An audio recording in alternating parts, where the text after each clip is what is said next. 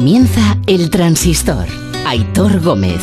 Tu afición es sentimiento y tiene mucho alimento.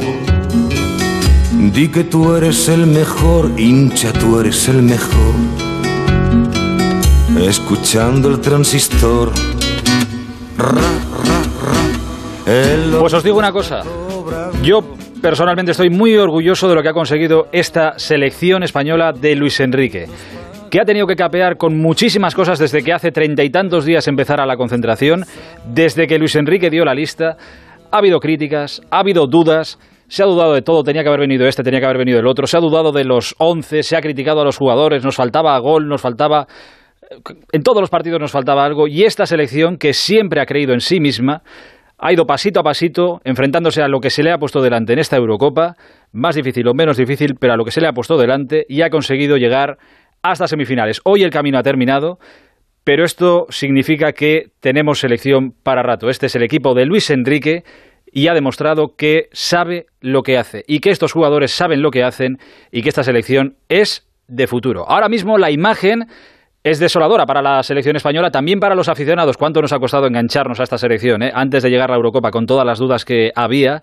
Y ahora hay lágrimas en las gradas del estadio de Wembley, lágrimas de aficionados españoles llorando porque a su selección la han eliminado hoy en la Eurocopa.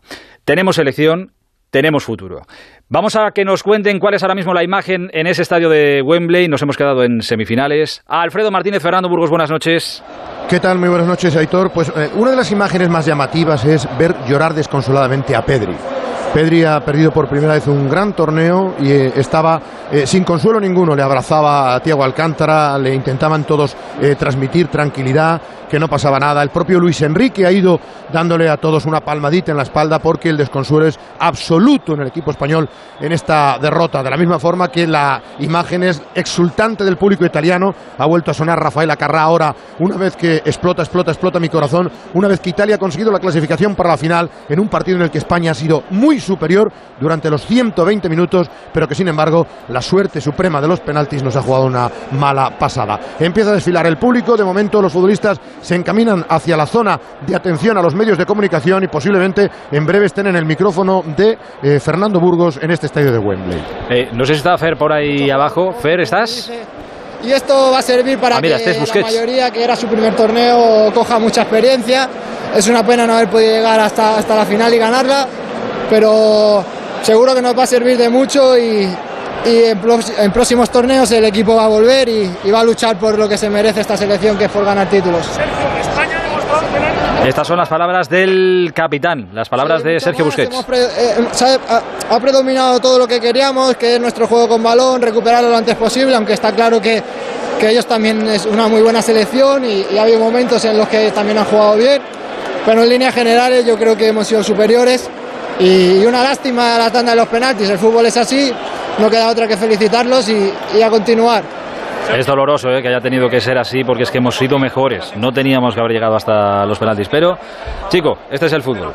si va a ser la última vez que te veamos con Si le preguntan si va a ser la última vez que le No veamos sé, yo con creo la que no es el selección. momento, como he dicho antes, de pensar en mí, que es momento de, de estar triste, pero a la vez orgulloso de este equipo, de pensar en general, de valorar lo que ha sido el torneo y, y sobre todo de encarar el futuro con mucho optimismo, da igual que esté yo o no, lo que hoy importa es el colectivo.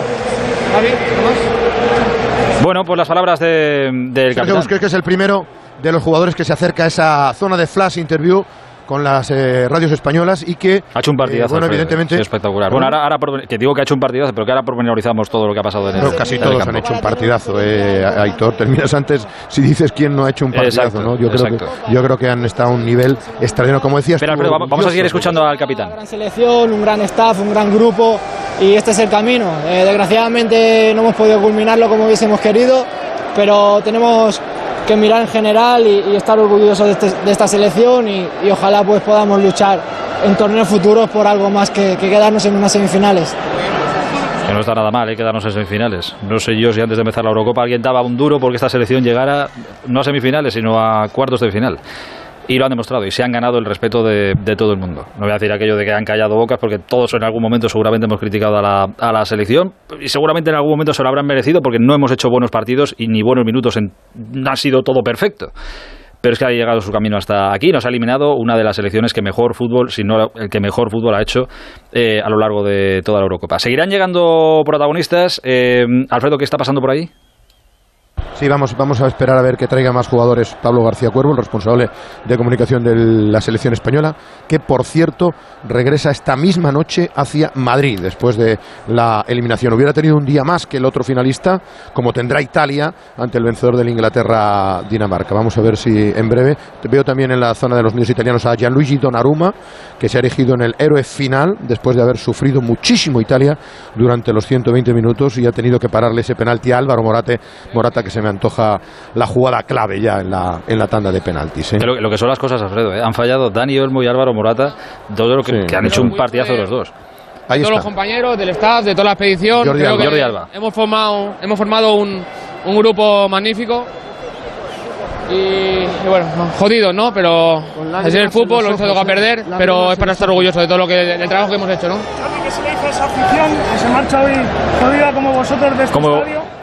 Muchos pensaban le preguntan por la afición. Tan lejos, que no estaba preparado. Muchos pensaban que España no iba a llegar tan lejos, os lo digo porque no escucha bien. ¿eh? Sí, eh, bueno, las familias, eh, la afición, creo que agradecer a todos los que han venido.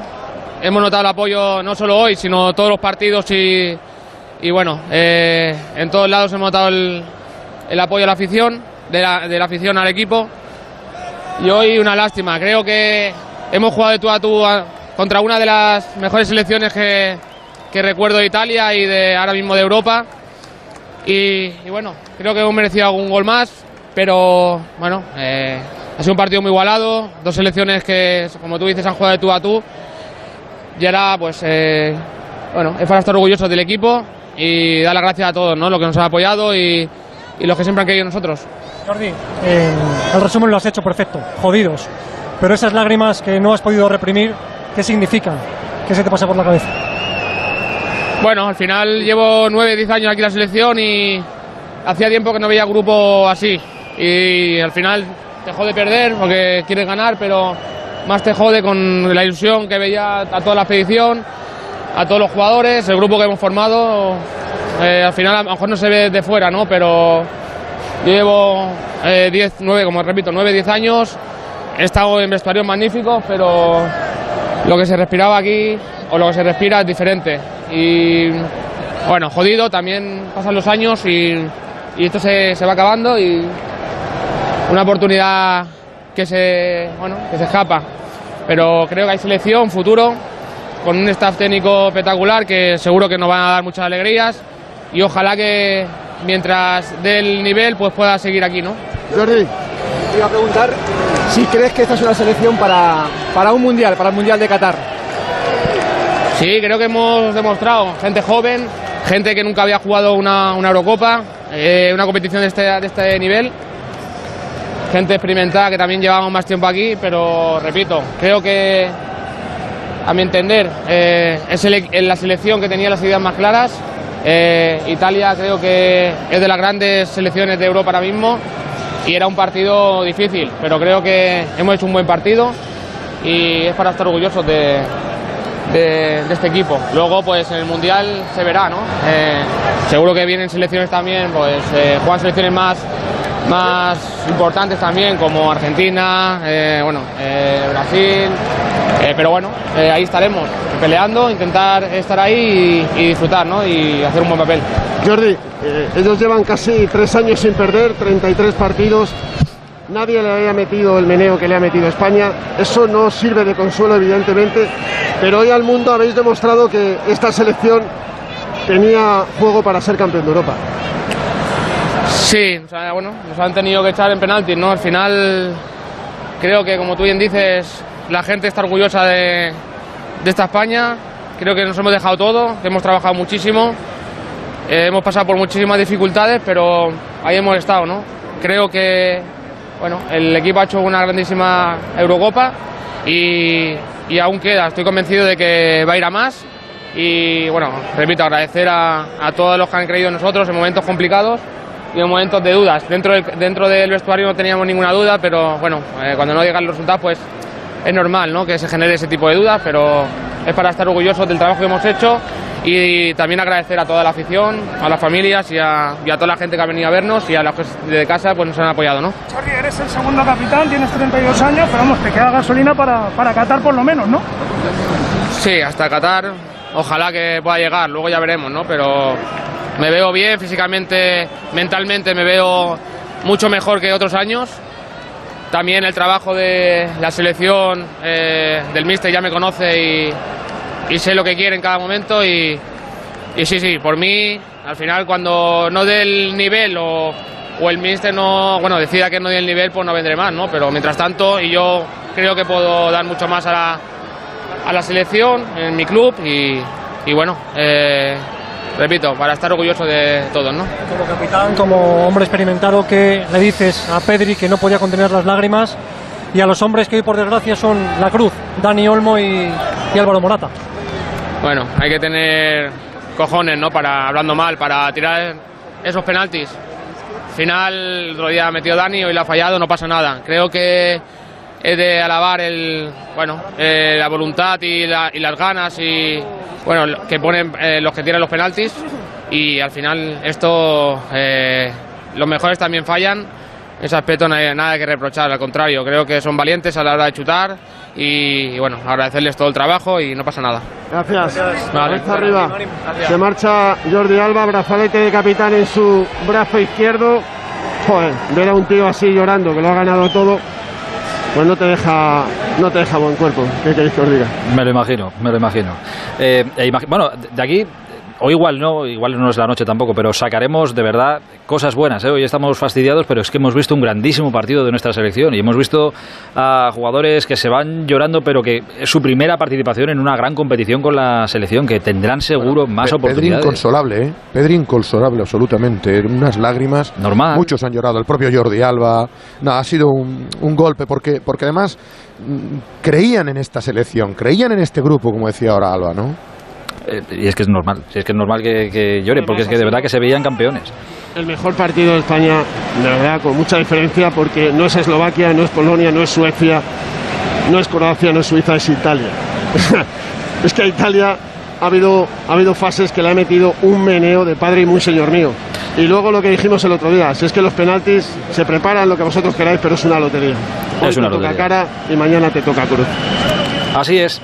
Eh, y hasta aquí ha llegado el camino de la selección española. Fer, ¿escucharemos a algún protagonista más? Entiendo, bueno, falta el seleccionador. Sí, sí, sí, no, no, no. Ahora mismo, pues mira, veo en el horizonte a Eric García. Sí, sí, aquí van a seguir pasando protagonistas. Perfecto, pues nada, línea abierta con el estadio de Wembley. Mientras tanto, voy a ir incorporando gente a este ratito bueno de radio que ojalá hubiera, hubiera sido más alegre y más feliz, pero de verdad, si pensamos en el futuro, creo que podemos estar bastante orgullosos y bastante tranquilos. Y espero que nos acordemos de días como el de hoy cuando venga lo que venga. A ver si nos tranquilizamos poco y lo vemos un poco todo con más eh, amplitud de miras. Eh, Alexis, Mr. Chip, buenas noches. Hola, Aitor, buenas noches. ¿Cómo estás? Bien, eh, no recuerdo una, por mi parte digo, no recuerdo una eliminación tan serena, no la recuerdo, pero es que... te entiendo, te entiendo. En serio, pero es que primero lo tenía asimilado... ah, perdón, Alexis. Sí, eh, con Eric García, ¿qué tal Eric? Buenas noches. Golpe durísimo, ¿no? Golpe durísimo para todos ahí dentro. Sí, la verdad que sí, creo que, que hemos hecho un partido muy bueno en líneas generales eh, hemos controlado, yo diría que todo el partido y al final, pues bueno, en, los penaltis hoy eh, no hemos tenido la fortuna que tuvimos el otro día. Eric, he escuchado a los más veteranos, el sentir de uno de los más jóvenes, ¿cuál es? ¿Cómo te vas? Estamos muy jodidos. Eh, creo que el equipo se merecía llegar hasta aquí y llegar a, la final, porque bueno, desde el principio hemos pasado momentos muy duros Creo que hemos tenido una mentalidad desde el principio con muy trabajadora, una mentalidad ganadora, creo que así, así se ha demostrado. Pero bueno, eh, al final tenemos que estar con, con la cabeza alta y, pensar bueno, que ojalá esto sea el principio de algo muy grande. Desde esta selección, hombre, hay que sacar algo, algo positivo hoy de, de, este día tan, tan triste al final, y es que hay un proyecto bonito del que me imagino que estarás encantado de seguir formando parte, ¿no? Bueno, como he dicho, creo que que con los jugadores experimentados que tenemos, con, con la experiencia que tienen y los jóvenes pues hemos hecho un grupo increíble, como te he dicho, con una mentalidad ganadora, una mentalidad trabajadora y como te he dicho, pues ojalá esto sea el principio de algo muy grande. ¿Qué se le dice a la afición, Eric, en un momento tan, tan delicado? Bueno, ¿qué más puedo decir? Eh, todo el apoyo que, hemos sentido hoy aquí en Londres, seguro que, que, en España desde sus casas, bueno, que nosotros hemos dado todo, eh, lo hemos intentado hasta el final y que les damos muchas gracias por todo el apoyo que, que nos han dado y que ojalá pues en el futuro eh, podamos compartir más momentos y mejores aún. Ojalá. Gracias a Eric García, de un central a otro, hoy ha sido central titular diestro y vamos al central titular zurdo, Aymeric Laporte. Si las piernas o o el alma, el corazón? el corazón, evidentemente. Ver a, a, compañeros fallar la tanda de penaltis es lo que más me duele. Eh, más que nada por el grupo que formamos, que somos como hermanos todos, eh, a pesar de, que llevamos más o menos un mes, eh, somos todos muy, muy unidos, estamos, bueno, como lo he dicho, muy unidos y, y, es que eso es lo que ha hecho la diferencia hasta ahora. Yo creo que hemos demostrado a lo largo de esta competición que que, somos una familia y por eso hemos llegado tan lejos, yo creo. ¿Qué más duele es que España ha sido mejor que Italia? También creo que hemos demostrado ser una gran selección eh, con grandes jugadores a pesar de la juventud del equipo. Eh, y bueno, hoy hemos demostrado una vez más que, que tenemos muchos recursos, que tenemos eh, muchas ganas, mucha ambición pero bueno, hoy no ha podido ser y esperemos que en el próximo eh, torneo pues eh, lo hagamos mejor, aunque eh, este año ha estado bien. ¿Habéis ido de menos a más en esta Eurocopa? ¿Habéis ido cogiendo nivel, cada vez más compenetrados? Da la sensación de que, de que habíais hecho méritos para incluso ser campeones de Europa. Eso ya se os había pasado por la cabeza a todos porque veíais que estabais ahí, ¿no? Bueno, nosotros, si te digo la verdad, desde el primer partido confiamos en nuestro grupo, en lo que íbamos a hacer planteamos un partido muy bueno en fase de grupo, lo que pasa es que no, no llegó el gol, eh, o si no llegó, pues luego nos empataron en el segundo, bueno, eh, cosas que pasan en el fútbol, al final no puedes dominar, ya lo he dicho, no puedes ganar todos los partidos 3 a 0, pero desde el primer partido creo que hemos demostrado, hasta el amistoso contra Portugal, hemos demostrado ser una selección muy fuerte, muy buena, practicando un fútbol muy bonito, eh, y bueno, hoy no ha podido ser, pero como habéis podido ver, hemos jugado muy bien. Una pena con el 1-1 de Morata, ha habido ahí 10 minutos en los que se veía noqueada Italia, ¿no? Sí, eh, nos ha pasado varias veces en esta competición y, bueno, lo que acabo de decir, que al final practicamos un fútbol espectacular, muy bueno y estamos eh, contentos del esfuerzo que hemos hecho, de, todo lo que hemos logrado a pesar de no haber ganado hoy. Aymeric, el presente es pero el futuro es muy bueno, ¿no? Hay un equipo súper joven, con gente que va cogiendo experiencia y esto os servirá para el futuro. Sí, bueno, hoy hemos llegado hasta aquí, eh, hemos visto a selecciones eh, quizá eh, más fuertes en el papel, sobre el papel que nosotros y han caído antes que nosotros. Entonces, sí es verdad que, que, pensábamos que íbamos a llegar hasta el final, eso es lo que queríamos. sabíamos que Italia era un gran rival pero lo hemos intentado todo hasta el final, como lo habéis podido ver, y hoy no ha podido ser posible. hay una buena mezcla ¿no? entre, entre veteranos y jóvenes. ¿Qué decir del seleccionador, de Luis Enrique, que ayer decía que es el líder de, este, de esta selección? Bueno, eh, qué decir, eh, yo le debo mucho y creo que ha demostrado ser un gran entrenador, creo que ha sabido llevar el grupo a la perfección, como lo habéis, podido ver, como has dicho, había muchos cambios, mucha novedad, eh, incluido yo y, el grupo que hemos, que hemos logrado hacer es, es espectacular. Gracias, a Imerí, se marcha el futbolista del City, cojeando prácticamente con los cordones de las botas desabrochados. Le han dado el MVP a, a Federico Chiesa. Aquí le tengo con una bebida isotónica a la izquierda. No Dale un abrazo, hombre. No, no, ha habido muchos jugadores de España, eh, ha habido muchos jugadores de España mucho mejores que Federico. Fíjate que acaban de sacar una estadística. ¿Sabes cuántos pases erróneos ha dado Pedri en todo el partido? Pues cero. En 120 minutos de una semifinal contra Italia, dos. Pero es que ha dado, pues me parece que son 100 pases. O sea, es una barbaridad lo de este chaval, ¿eh? el partido que se ha marcado, por ejemplo, Pedri. Precisamente, eh, hablaba ahora eh, Laporte del seleccionador de Luis Enrique. ¿Lo ves en el horizonte, Fer?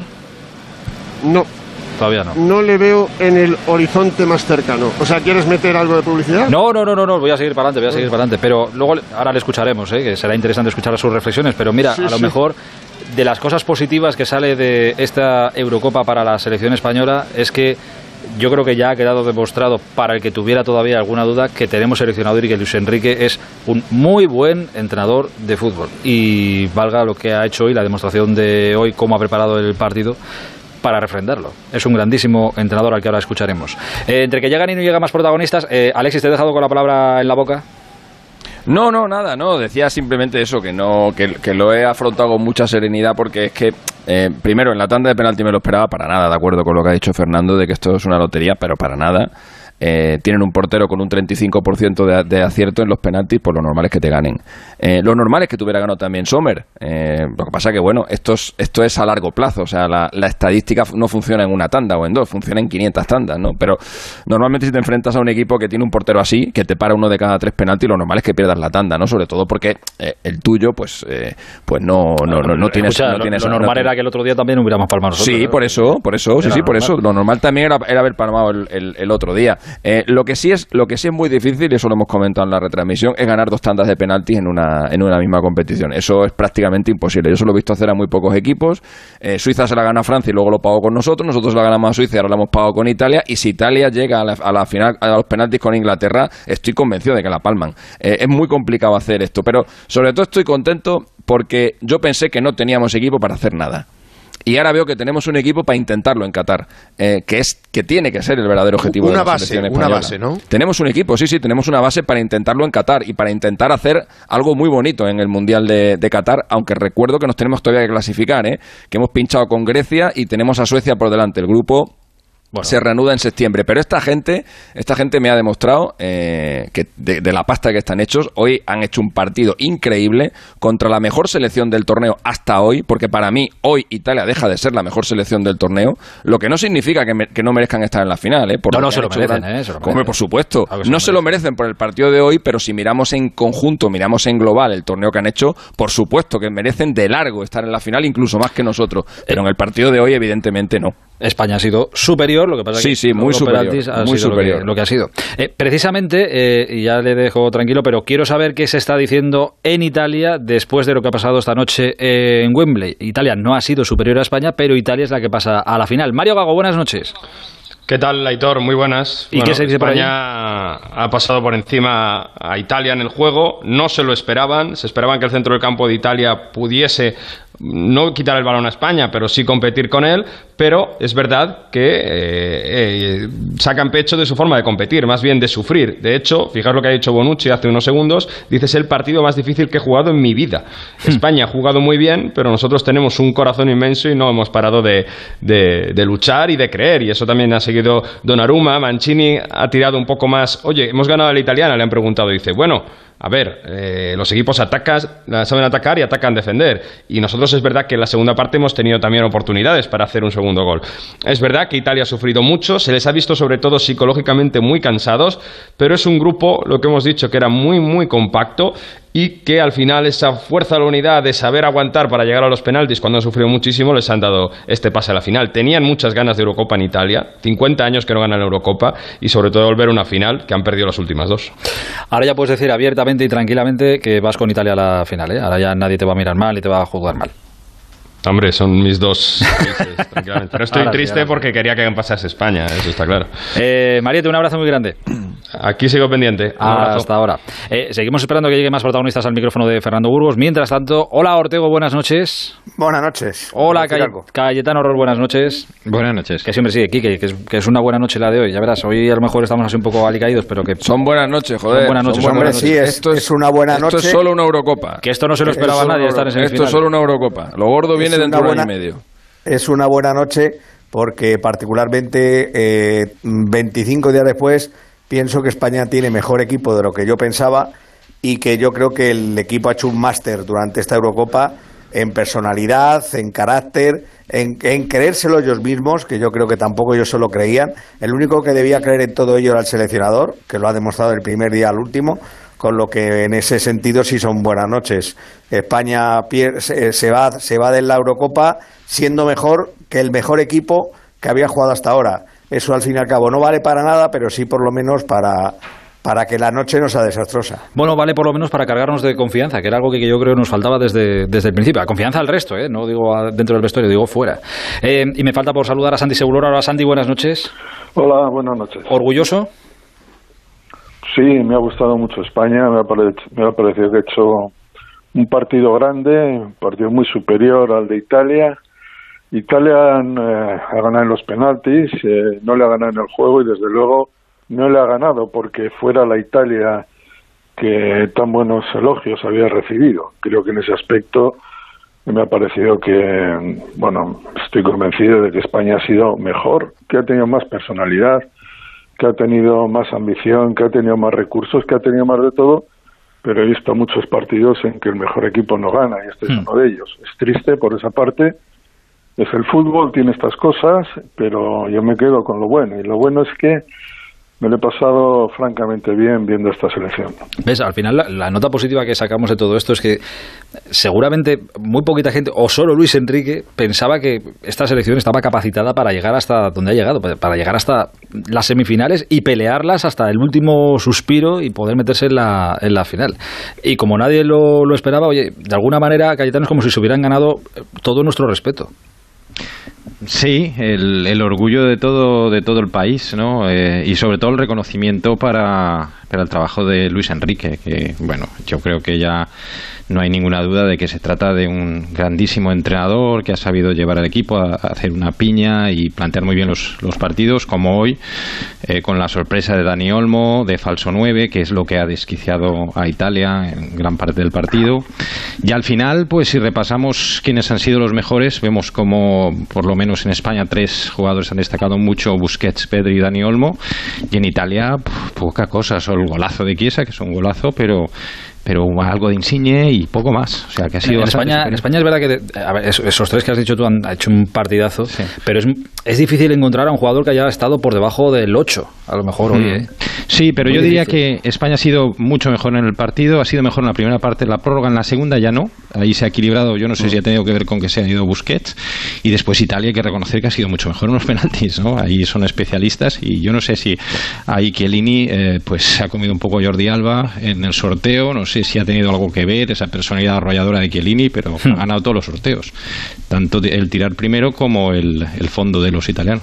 de, todas maneras, lo que ha pasado en el partido desde el principio quizá tampoco estaba en el, en el Ortego lleva, es verdad que Ortego llevas varios días diciendo, por fin vamos a ver a, la selección jugar contra alguien que quiere tener el balón. Ostras, eso ha durado como 7 8 minutos, minutos, hasta que el partido se ha puesto serio. 10 minutos. Yo creo que eso acabó ayer por la noche, ayer por la tarde en la conferencia de prensa de Mancini, cuando dijo en la conferencia de prensa, en un, de un día para otro no vamos a ser como los españoles. Ayer, eso a mí me sonó, estos se van a meter atrás y van a salir a ver qué hace España y a ver si tiene España un error en el pase, le pillan un contraataque y, así ha sido. Pues te, cojo la mano, te cojo la mano y yo te digo que entonces eso acabó cuando Luis Enrique seguramente ayer por la tarde, por la noche o por la mañana decidió que vamos a jugar con Dani Olmo arriba y nos va a echar una mano en el centro del campo y por aquí les vamos a ganar la partida.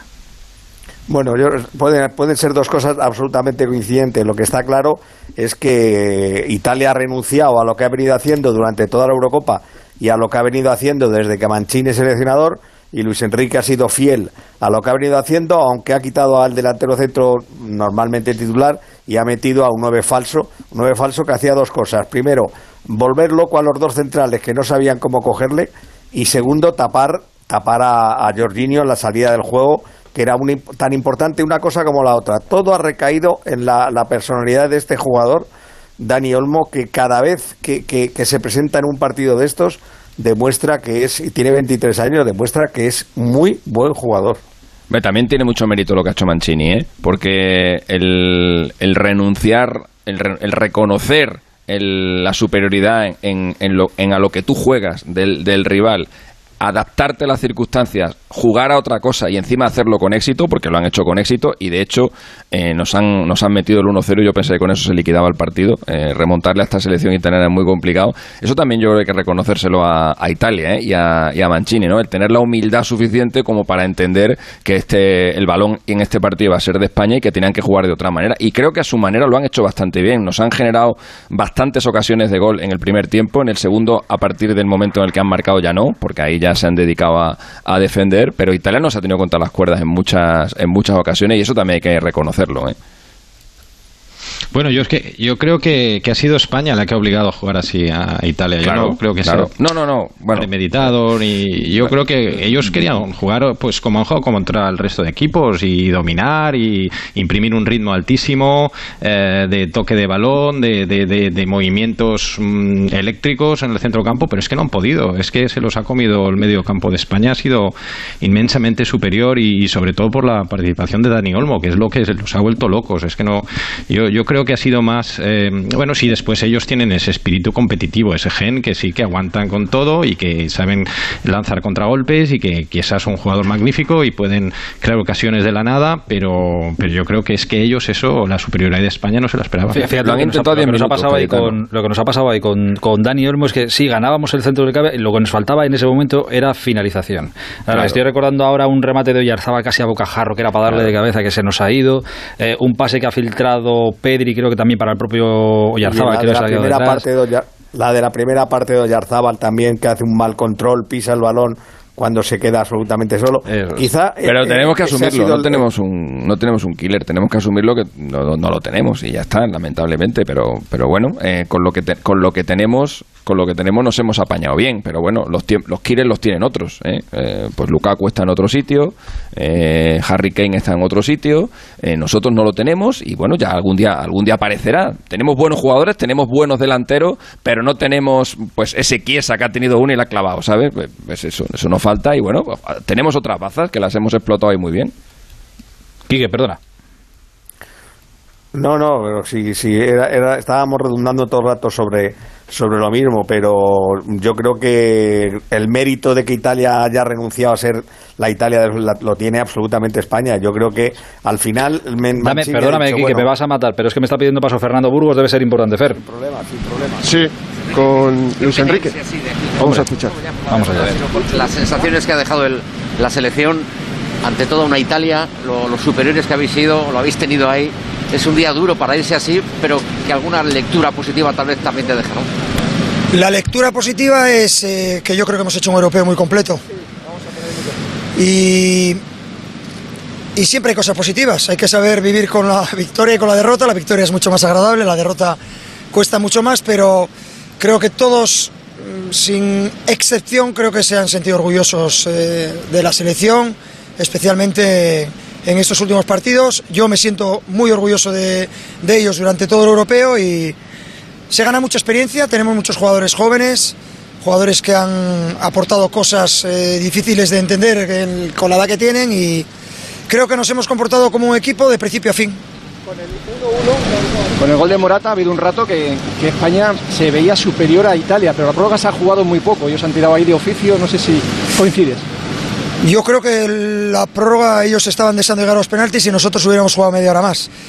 Pero es cierto que hemos encontrado muchas situaciones de superioridad, que era lo que buscábamos. Es cierto que hemos generado muchos más problemas de los que esperaban. Hemos tenido la posesión del balón eh, muchísimo. Hemos tenido que presionar a un altísimo nivel porque ellos tienen mucha calidad.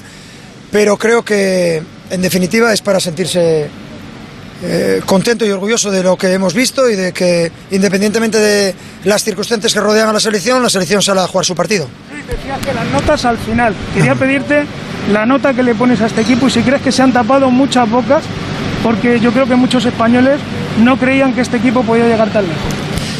La nota que le pongo ya se la había puesto prácticamente en, cuartos, en semi. Para mí es un sobresaliente bajo, quizás, porque no hemos pasado a la final. Un 9.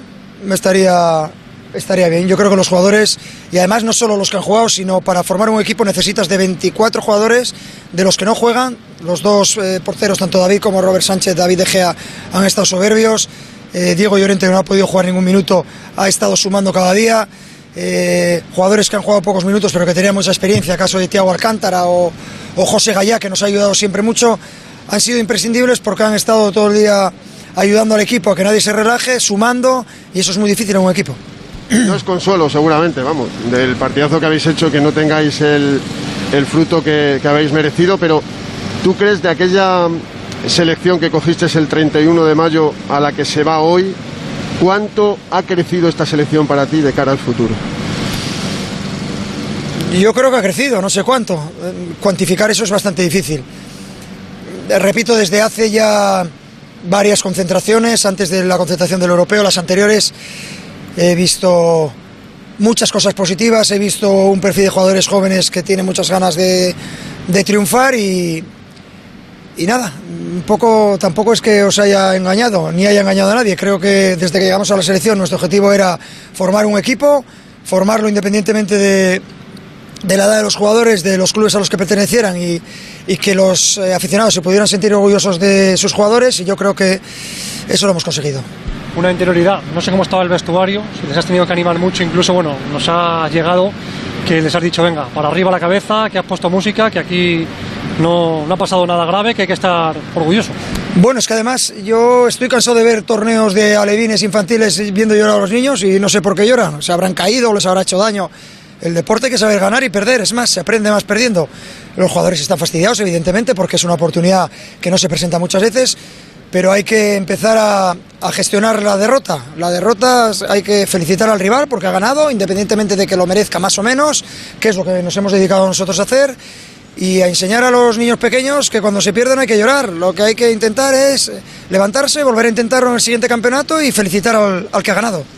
¿Te gustaría que una de las grandes lecciones que quede de esta Eurocopa, por cómo empezasteis, las críticas que hubo en su- al al principio y cómo habéis terminado, que, que- que una de las lecciones que quede para, en general para todo el entorno, para todo el país, es que, que se apoye desde el principio, que no tarde, que no tenga que ser una- un, un proceso de convencer a, a la afición, sino que haya un apoyo incondicional ya desde el principio? Yo es que lo que creo es que esto es fútbol profesional y aquí mandan los resultados. Y a la afición no hay que pedirle, hay que darle. Y cuando le das, la afición te apoya, viene, se desplaza y, y esto es un espectáculo. Al final hay que, hay que intentar eh, aportar cosas. Los jugadores son los primeros interesados en hacerlo. Cuando no salen es mucho más agradable recibir apoyo que críticas, pero esto es fútbol profesional. No puedes pretender que no te critiquen. Te tienes que adaptar, aceptarlo y si no eres capaz de superar eso, no puedes ser jugador profesional. ¿Cómo ha sido, Luis, la elección de los futbolistas en la tanda de penaltis? Iba preguntando cómo ha sido. Pues hemos cogido los que nosotros entendemos por todos los penaltis que hemos tirado y por su trayectoria en sus clubes, que son los más capacitados. Nos salían seis, de ahí les he dejado escoger, les he dicho escoger vosotros quién está con más confianza, quién no. Y repetir lo mismo que repetí en la anterior tanda de penaltis, que no se preocuparan más mínimo de acertar o fallar, solo lo acierto lo falla el que lo tira, el resto no, y que adelante con su decisión y, repito, para acabar orgulloso de ellos. Es curioso, ¿eh? Pero fallan los penaltis, casi iba a decirte los dos mejores, Dani Olmo y Morata, que es el que hace el empate. Es que esto de los penaltis es, es así. Bueno, para mí Dani Olmo ha jugado un partido increíble, de libro, una cosa anormal. Pero, por favor, ¿alguien se ha fijado la Eurocopa que ha hecho un niño de 18 años que se llama Pedri?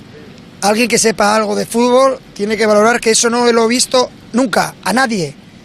Ni a Andrés Iniesta, ni a don Andrés Iniesta, con 18 años, jugar así es increíble, es una cosa única. O sea que vamos a intentar cuidar a los jugadores que tenemos jóvenes y a los que vienen detrás. Recordad que aquí hubiera estado seguramente Ansu Fati, que es otro de los jóvenes que viene con muchísima fuerza y nada, encantado de que se sumen al carro de Pedri y muchos más y por supuesto los veteranos que tenemos. ¿eh? Alguien puede olvidarse de nuestro capitán, de Busquets, que ha hecho un europeo, de Jordi Alba, o de Coque, o de cualquiera de los jugadores que tienen ya más edad, como Tiago, que no ha participado mucho, pero que ha sumado en todas las facetas. Bueno, repito, somos un equipo, no hay duda.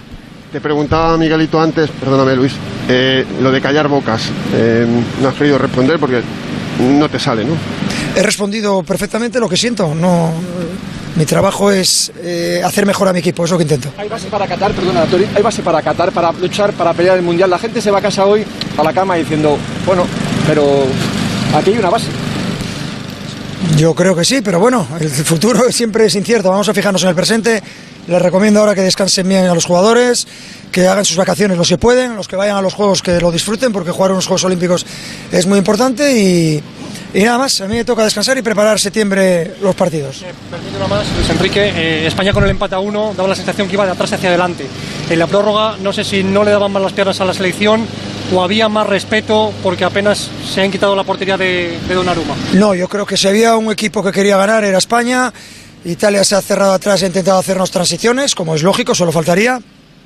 Nosotros hemos intentado, además ha sido un mensaje que hemos recalcado en el que estaban físicamente peor que nosotros y se veía, también porque veníamos de empatar y eso siempre da moral. Los jugadores lo han intentado hasta el final, no tengo nada que reprocharles. Al final se ha llegado a los penaltis y ya sabéis lo que ha pasado. Gracias. Se marcha el seleccionador nacional, jersey rojo, camisa blanca, pantalón vaquero gris, zapatillas blancas casual. Pues bueno, noche difícil, noche complicada, pero aquí han estado los protagonistas de esta selección española y, y es verdad, lo primero que ha hecho cuando ha entrado al vestuario ha dicho poner música de alegría y que aquí no llore nadie. Es un palo duro para todos, pero estoy súper orgulloso de lo que habéis hecho en esta Eurocopa. Eso es lo que les ha dicho Luis Enrique en el vestuario a sus jugadores. Posiblemente uno de los que más reforzados, si no el que más, sale de, de, esta, de este paso de España por esta, por esta Eurocopa multisede. Eh, Fer, Alfredo, ¿algo más para cerrar Wembley? Sí, te, cuento. Eh, Gerard Piqué en redes sociales acaba de poner, dice, enorme torneo de la selección española. Es para sentirse muy orgulloso. Llegar a semifinales de la Euro tiene muchísimo mérito. No creo que haya selección mejor en la competición, pero las tantas de, penal, de penaltis, las tandas, a veces son muy crueles. Mucho ánimo al equipo. Y fíjate el detalle que dice que le gustará a Alexis. No es casualidad que las cuatro tandas que ha habido, tanto en la Eurocopa como en la Copa América, las haya ganado el equipo que primero tira. Las estadísticas dicen que el primero tiene más opciones y en un torneo así no me parece justo que un sorteo haga que empieces con desventaja. Te recuerdo que en el sorteo de los penaltis parece que es cuando empieza a perder España. Chiellini gana, bueno, Italia gana, que el fondo es de los italianos. Sí, Eso sí. quieras que no, ya, ya psicológicamente es un golpe. Y luego el tirar el primer penalti. Y luego también Carlos Puyol, íntimo amigo de Luis Enrique, ha comentado, para lo que pase lo que pase en mi equipo, Luis Enrique. Ahora más que nunca, Luis Enrique y selección. Nos vemos en 18 meses. Me imagino que en clara alusión al Mundial, aunque antes, antes, evidentemente, tenemos la Nations League frente a Italia No, no, en no, Milán. no, las Antes está. No, Alfredo, antes está la Bueno. clasificación para el Mundial de Qatar. Y hay dos, que, pero- y hay que Como clasificarse. torneo, ¿eh?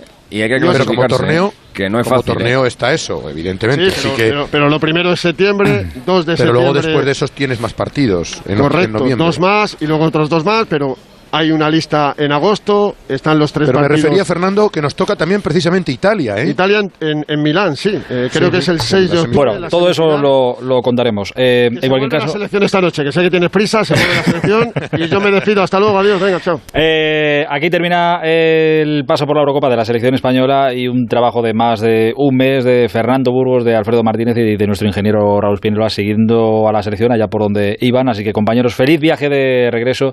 Incluso puede ser que todavía mañana hablemos un rato. Adiós Alfredo, adiós. Fer, un abrazo Raúl. Aitor, hasta mañana, saludos. Adiós hasta ahora. Dadme un minuto y seguimos hablando, entre otras cosas, de los grandes triunfadores, que también los hay en la selección a pesar de la derrota. Por ejemplo, Luis Enrique, por ejemplo, Pedri. El transistor. Onda Cero. Si para volar solo confías en los expertos, ¿por qué no dejas tu Opel solo en manos de quienes mejor lo conocen? Ven a tu servicio oficial Opel a revisar tu coche y además aprovecha nuestra oferta 2x1 en neumáticos de primeras marcas para llegar con seguridad a tu próximo destino. Consulta condiciones en tu servicio oficial o en opel.es. Te vamos a dar los dos mejores consejos para estar siempre en forma. Uno y dos, uno y dos, uno y dos. Apúntate al mejor gimnasio del mundo. Caminar por tu ciudad con Callahan Adaptation, el primer zapato que se adapta al pie y a tu forma de caminar. Fabricados en España por expertos artesanos y a la venta en las mejores zapaterías y en callahan.es. Callahan Adaptation. Se adapta al pie, se adapta a ti. Si tienes dolores de cabeza, te cuesta enfocarte cerca, necesitas extender los brazos para no ver borroso y aún no ves claro lo de usar gafas progresivas, igual es porque no las llevas puestas. Dos gafas progresivas Mo con las que verás de lujo a cualquier distancia por solo 229 euros. Solo en multiópticas. ¿Los pitidos de oído no te dejan dormir? Toma Sonofin. Sonofin contiene ginkgo biloba que contribuye a una buena audición y melatonina para conciliar el sueño. Pitidos Sonofin de Pharma OTC. Si para volar solo confías en los expertos, ¿por qué no dejas tu Opel solo en manos de quienes mejor lo conocen? Ven a tu servicio oficial Opel a revisar tu coche y además aprovecha nuestra oferta 2x1 en neumáticos de primeras marcas para llegar con seguridad a tu próximo destino. Consulta condiciones en tu servicio oficial o en opel.es. El transistor. Aitor Gómez. Y aquí estamos con Mr. Chip, con Ortego, con Cayetano Ross, con Santi Segurola, analizando lo que ha sido el adiós de España a mm, la Eurocopa. Es que es una, es una sensación tan extraña. Hemos palmado, deberíamos tener un bajón terrible, pero no es que yo creo que tenemos todos esa sensación de, como de confianza, como de haber ganado de alguna manera hoy también. Eh, nos leía Alfredo un par de mensajes en redes sociales, bueno, de Gerard, no gente que cualquiera, ¿eh? de Gerard Piqué, de eh, Ses estoy viendo ahora, bien chavales, en 18 meses volvemos a la carga, Pepe Reina, más español y orgulloso de nuestra selección que nunca, Puyol, Capdevila, cuando perder no es un fracaso. Iker Casillas, no es fácil llegar a unas semifinales. Los penaltis son así, emocionantes y como hoy crueles. Cazorla muy orgulloso de todos vosotros, David Silva orgulloso de esta selección. Insisto, no es gente, no es gente cualquiera elogiando el papel de esta selección de Luis Enrique. De Luis Enrique quería hablar. Eh, Santi es el gran, gran, gran beneficiado. Bueno, ha sido el autor de, esta selección en un tiempo difícil, un tiempo difícil para él también, hasta personalmente. Hay que decir que eh, todo esto ha sucedido en un momento de, de frustración de, la selección española que venía de fracasar en los últimos tres torneos y Luis Enrique tuvo que abandonar la selección por la tragedia familiar. Es difícil recuperar luego el pulso y llevar adelante a un equipo que necesitaba liderazgo. Él lo ha conseguido. Creo que ha conseguido dos o tres cosas muy importantes. Primero, eh, hacer una renovación prácticamente total del equipo. Dos, generar un ambiente, en esto es especialista Luis Enrique, genera grupos muy intensos y tres, me, creo yo que es muy importante que lo que ha proyectado en el campo sea algo que remita a lo que creo que es el fútbol español. Es muy difícil que el fútbol español vaya a competir con otras selecciones en lo físico, en, en el choque, en la fricción, en el juego largo. Tiene que hacerlo de esta manera que intimida, intimida de otra manera, pero intimida a sus rivales. Y el primero que ha intimidado ha sido Italia. a mí me dicen cuál ha sido el mejor equipo de esta Eurocopa, yo sinceramente creo que ha sido España. Eh, ¿Creéis de alguna manera que Luis Enrique hoy ha hecho que dejemos de verlo, que eh, dejemos de verle, quien le viera, pero que hay mucha gente que ya no se le vea como el ex entrenador del Barça, un aficionado aférrimo del Barça, un antimadridista, que hoy por fin ha dado un golpe en la mesa para decir soy el seleccionador y he hecho que os ganéis la confianza de este equipo? Eso no es un problema de Luis Enrique. no, no, no, no es problema de Luis Enrique, eh, para nada. Yo creo que es un problema de otra eh, mediático, no sé si político, no sé si de fanatismo. De filias y fobias, Santi. sí, pero me parece eh, una estupidez, sinceramente. Luis Enrique juega en el Barça, entrenaba, juega en el Real Madrid y en el Sporting, ha dirigido a la Roma, es un hombre ¿Y en la selección española? Ah, ya, ya juega en la selección española, ha sido campeón olímpico con España, es un yo creo que es un hombre que tiene un recorrido en el fútbol de tal calibre que entrar en esas minucias me parece muy barato. Desde el día uno, eh, desde el día de su presentación, ha mostrado siempre una ilusión por ser seleccionador español que yo eh, de verdad no se le he visto a nadie, eh, ni a Del Bosque, ni a Luis Aragonés, el discurso inicial de Luis Enrique cuando, cuando, hace, cuando toma posesión de la selección con la marcha de Fernando Hierro era un discurso ilusionante, eh, decía que era el sueño de su vida, lo dijo, lo dijo así, el poder dirigir a la selección española y de verdad que lo ha, o sea, desde el, desde el minuto uno, desde el minuto uno se le ha visto un tío implicado con la, con el equipo, implicado con la, con la causa y con la selección y por tanto, efectivamente, como bien dice Santi, es que no me, preocuparía ni, ni lo más mínimo de quienes de quienes le dan simplemente por porque no les cae porque no les cae bien. Porque este hombre eh, aparte de demostrar que es un grandísimo entrenador lo que ha hecho en el Barcelona pues no lo hace cualquiera aunque tengas a animar a Messi a Luis Suárez. Con Messi Neymar y Luis Suárez luego vino otro que no lo consiguió. Eh, pero lo que ha demostrado en esta selección con un grupo de chavales de 18, 19, de 20 años, con una edad media hoy que tenían 25 años, tres por debajo de la selección italiana, sin apenas experiencia internacional, solo tres habían jugado una Eurocopa, de verdad que es para quitarse el sombrero. Ahora, también digo una cosa, ¿eh? hemos ganado un partido en todo el torneo en 90 minutos, ¿eh? Y, por, y, y mirándolo de la otra parte, mirándolo de la otra parte, nos vamos del torneo sin perder. Bueno, solamente, claro. solamente ha habido cuatro selecciones en la historia de la Eurocopa que han jugado seis partidos y no perdieron ninguno y las cuatro fueron campeonas. La primera a la que nos ha tocado irnos así y no ser campeonas es, es a nosotros. Pero Porque el problema, perdido- el problema del primer día al último es el mismo, la falta de, materi- de materializar todo el juego que se crea. Es decir, es un equipo mm, creado y formado para jugar al fútbol al que le faltan un par de jugadores que aseguren un, pues eso, victorias de estas de- en resultados cortos, partidos que dominas, que controlas, que vas mandando en ellos, pero que luego no terminas de cerrarlos porque te falta te falta el gol. Es lo único que de- esta selección solo sale de esta Eurocopa con esa asignatura pendiente. Yo creo que ha crecido en carácter, en personalidad, en autoconfianza. Eh, ha habido jugadores que de la nada se han convertido en estrellas a, nivel europeo y a nivel mundial, como puede ser el caso de Pedri y ya Dani Olmo yo no le pondría muy lejos porque me- cada día me parece mejor jugador, pero todo, lo, todo eso lo hemos conseguido, menos una cosa, que aunque, haya, aunque hayamos metido 11 goles o 12 goles, eh, nos sigue faltando materializar parte de lo que creamos.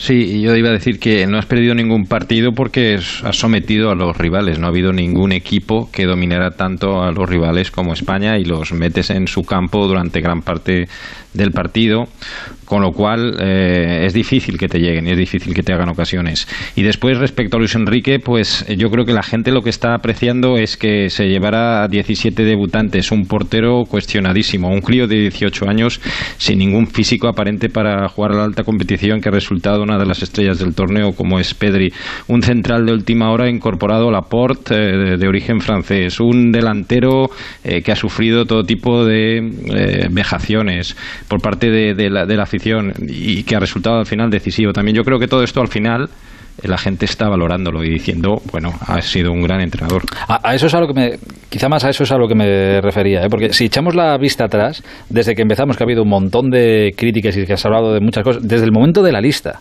desde el momento de la lista se criticó al portero, se criticó eh, dónde está Pero eso no está mal, que- eh, Aitor. No, no, no, Eh, insisto, no, no, no, que no está mal. Uno, cada uno tenemos nuestros gustos. Por supuesto. Es decir, si a mí me gusta más Aspar o me sigue gustando hoy más As- Aspar que Oyarzábal, aunque España sea semifinalista de la Eurocopa. Es correcto, Eh, si no te, no te es quito la razón. cuest- No te quito la razón. Pero también te digo que se dijo que era una selección, bueno, que, pues, lo que todos sabemos y que son novedades, que era una selección nueva, que era una selección de renovación, que era una selección muy joven, que, Es que lo era. iba- lo era y lo, y lo sigue no teníamos siendo. un once, no teníamos un once base, Eso también se lo he hecho base y ahora sí salimos sí salimos con una columna vertebral bien marcada y si no con un once base con 14, 15 jugadores para poder disponer de ellos y ser competitivos todos. Es decir, que es que del- no, no se sale del campeonato de la misma forma que se llegó, se sale mucho más fuerte y mucho más hombre, por decirlo de alguna forma. Todas las decisiones que ha tomado Luis Enrique le han llevado a, a mejorar. O sea, no, hay- no hay una por la que puedas decir tal, que sigue. Luego se puede batir y tal, y puede ver, joder, este 11, mira que lo que ha sacado. El otro, cuando sacó a Sarabia, madre mía, saca a Sarabia, creo que fue contra Croacia. Jo, qué raro es esto, no sé qué. Mira el partido que hizo. Eh, Ferran Torres, igual, contra Croacia, creo que fue también. Todo, ha- todo ha ido en buena dirección. Alexis, perdona, no sé si vas a. No, que decía que en el, en el Mundial de Rusia, por ejemplo, que ya mucha gente se acuerda que, en- que a ese Mundial eh, llegó Iniesta, llegó Silva, llegó Piqué, llegó Sergio Ramos, estaba Aspas, por cierto, también en aquel, en aquel Mundial, estaba Diego Costa en un muy buen momento y ganamos un partido, ¿eh? Solamente le ganamos a Irán. Nos empató Marruecos, nos empató Portugal, nos empató Rusia, nos eliminó por penalti. Quiero decir que en estos torneos el, avanzar es muy complicado, incluso teniendo un equipo plagado de estrellas como lo, como lo teníamos en aquel, en aquel mundial. O Isco incluso, que se me ha olvidado que Isco llegó en aquel, en aquel mundial después de haberle hecho un hat-trick a Argentina eh, y después de ser tricampeón de la Copa Europa con el Madrid, que era la bandera de nuestra, de nuestra selección, un jugador súper cotizado en todo, en todo el mundo. Y hemos hecho un papel muchísimo mejor que el de, el de Rusia con chavales, como decía Cayetano ahora, que es que no sabían lo que era una Eurocopa. Es que Pedri tiene 18 años. Si es que, si es que yo cuando tenía 18, yo cuando tenía 18 años no sé ni, no sé ni en dónde andaba. Y este tío estaba dominando, un, dominando un partido contra, contra una selección tan grande como, la, como, como lo es Italia. Lo de Pedri ha sido espectacular. Y yo pondría muy cerca también lo de Dani Olmo, pero Dani Olmo ha sido quizá más intermitente, no ha participado en todos los partidos, ¿eh? pero lo de Pedri de verdad que es para quitarse el, el sombrero. Posiblemente, Santi, si dijeras, eh, esta va a pasar, esta es la España de Luis Enrique, pero el hombre de España para ti será Pedri. Bueno, creo que ha habido varios.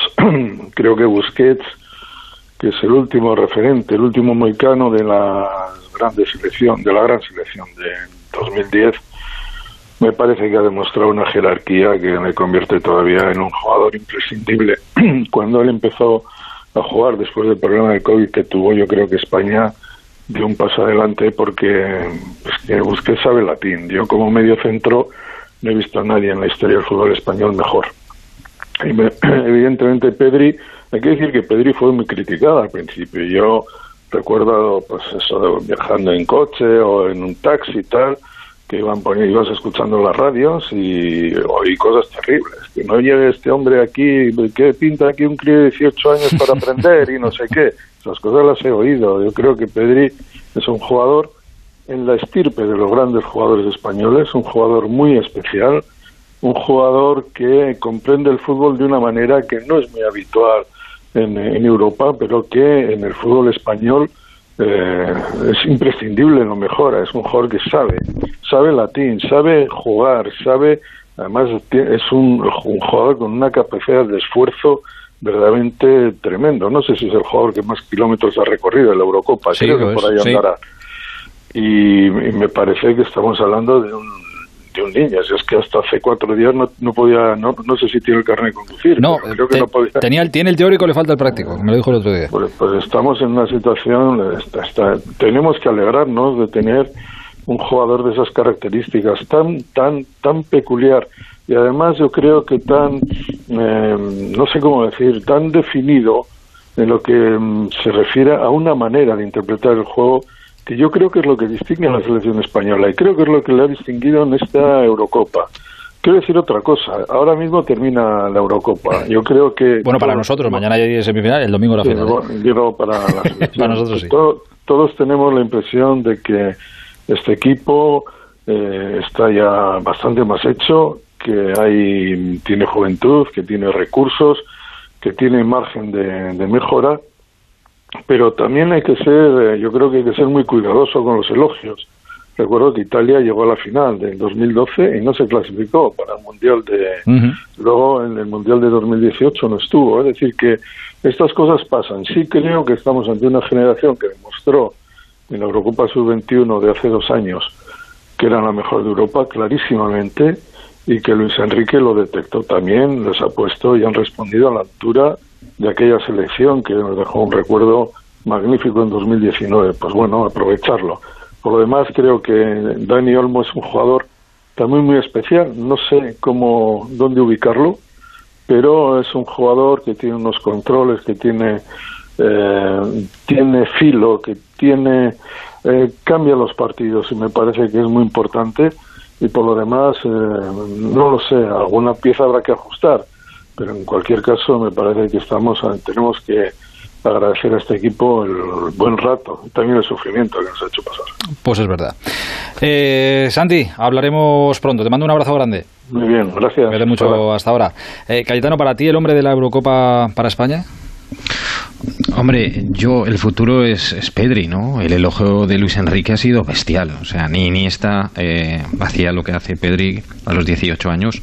Pero a mí, por dejar una ligera preocupación, es Busquets. Es decir, eh, para la manera de jugar de España, eh, la, pieza es Busquets. Es el que lo, le permite dominar el partido, el juego, porque es el más inteligente de, de toda la Eurocopa. Es el que tiene en la cabeza los partidos, los domina y, bueno, mientras dure, pues perfecto, pero no se ve.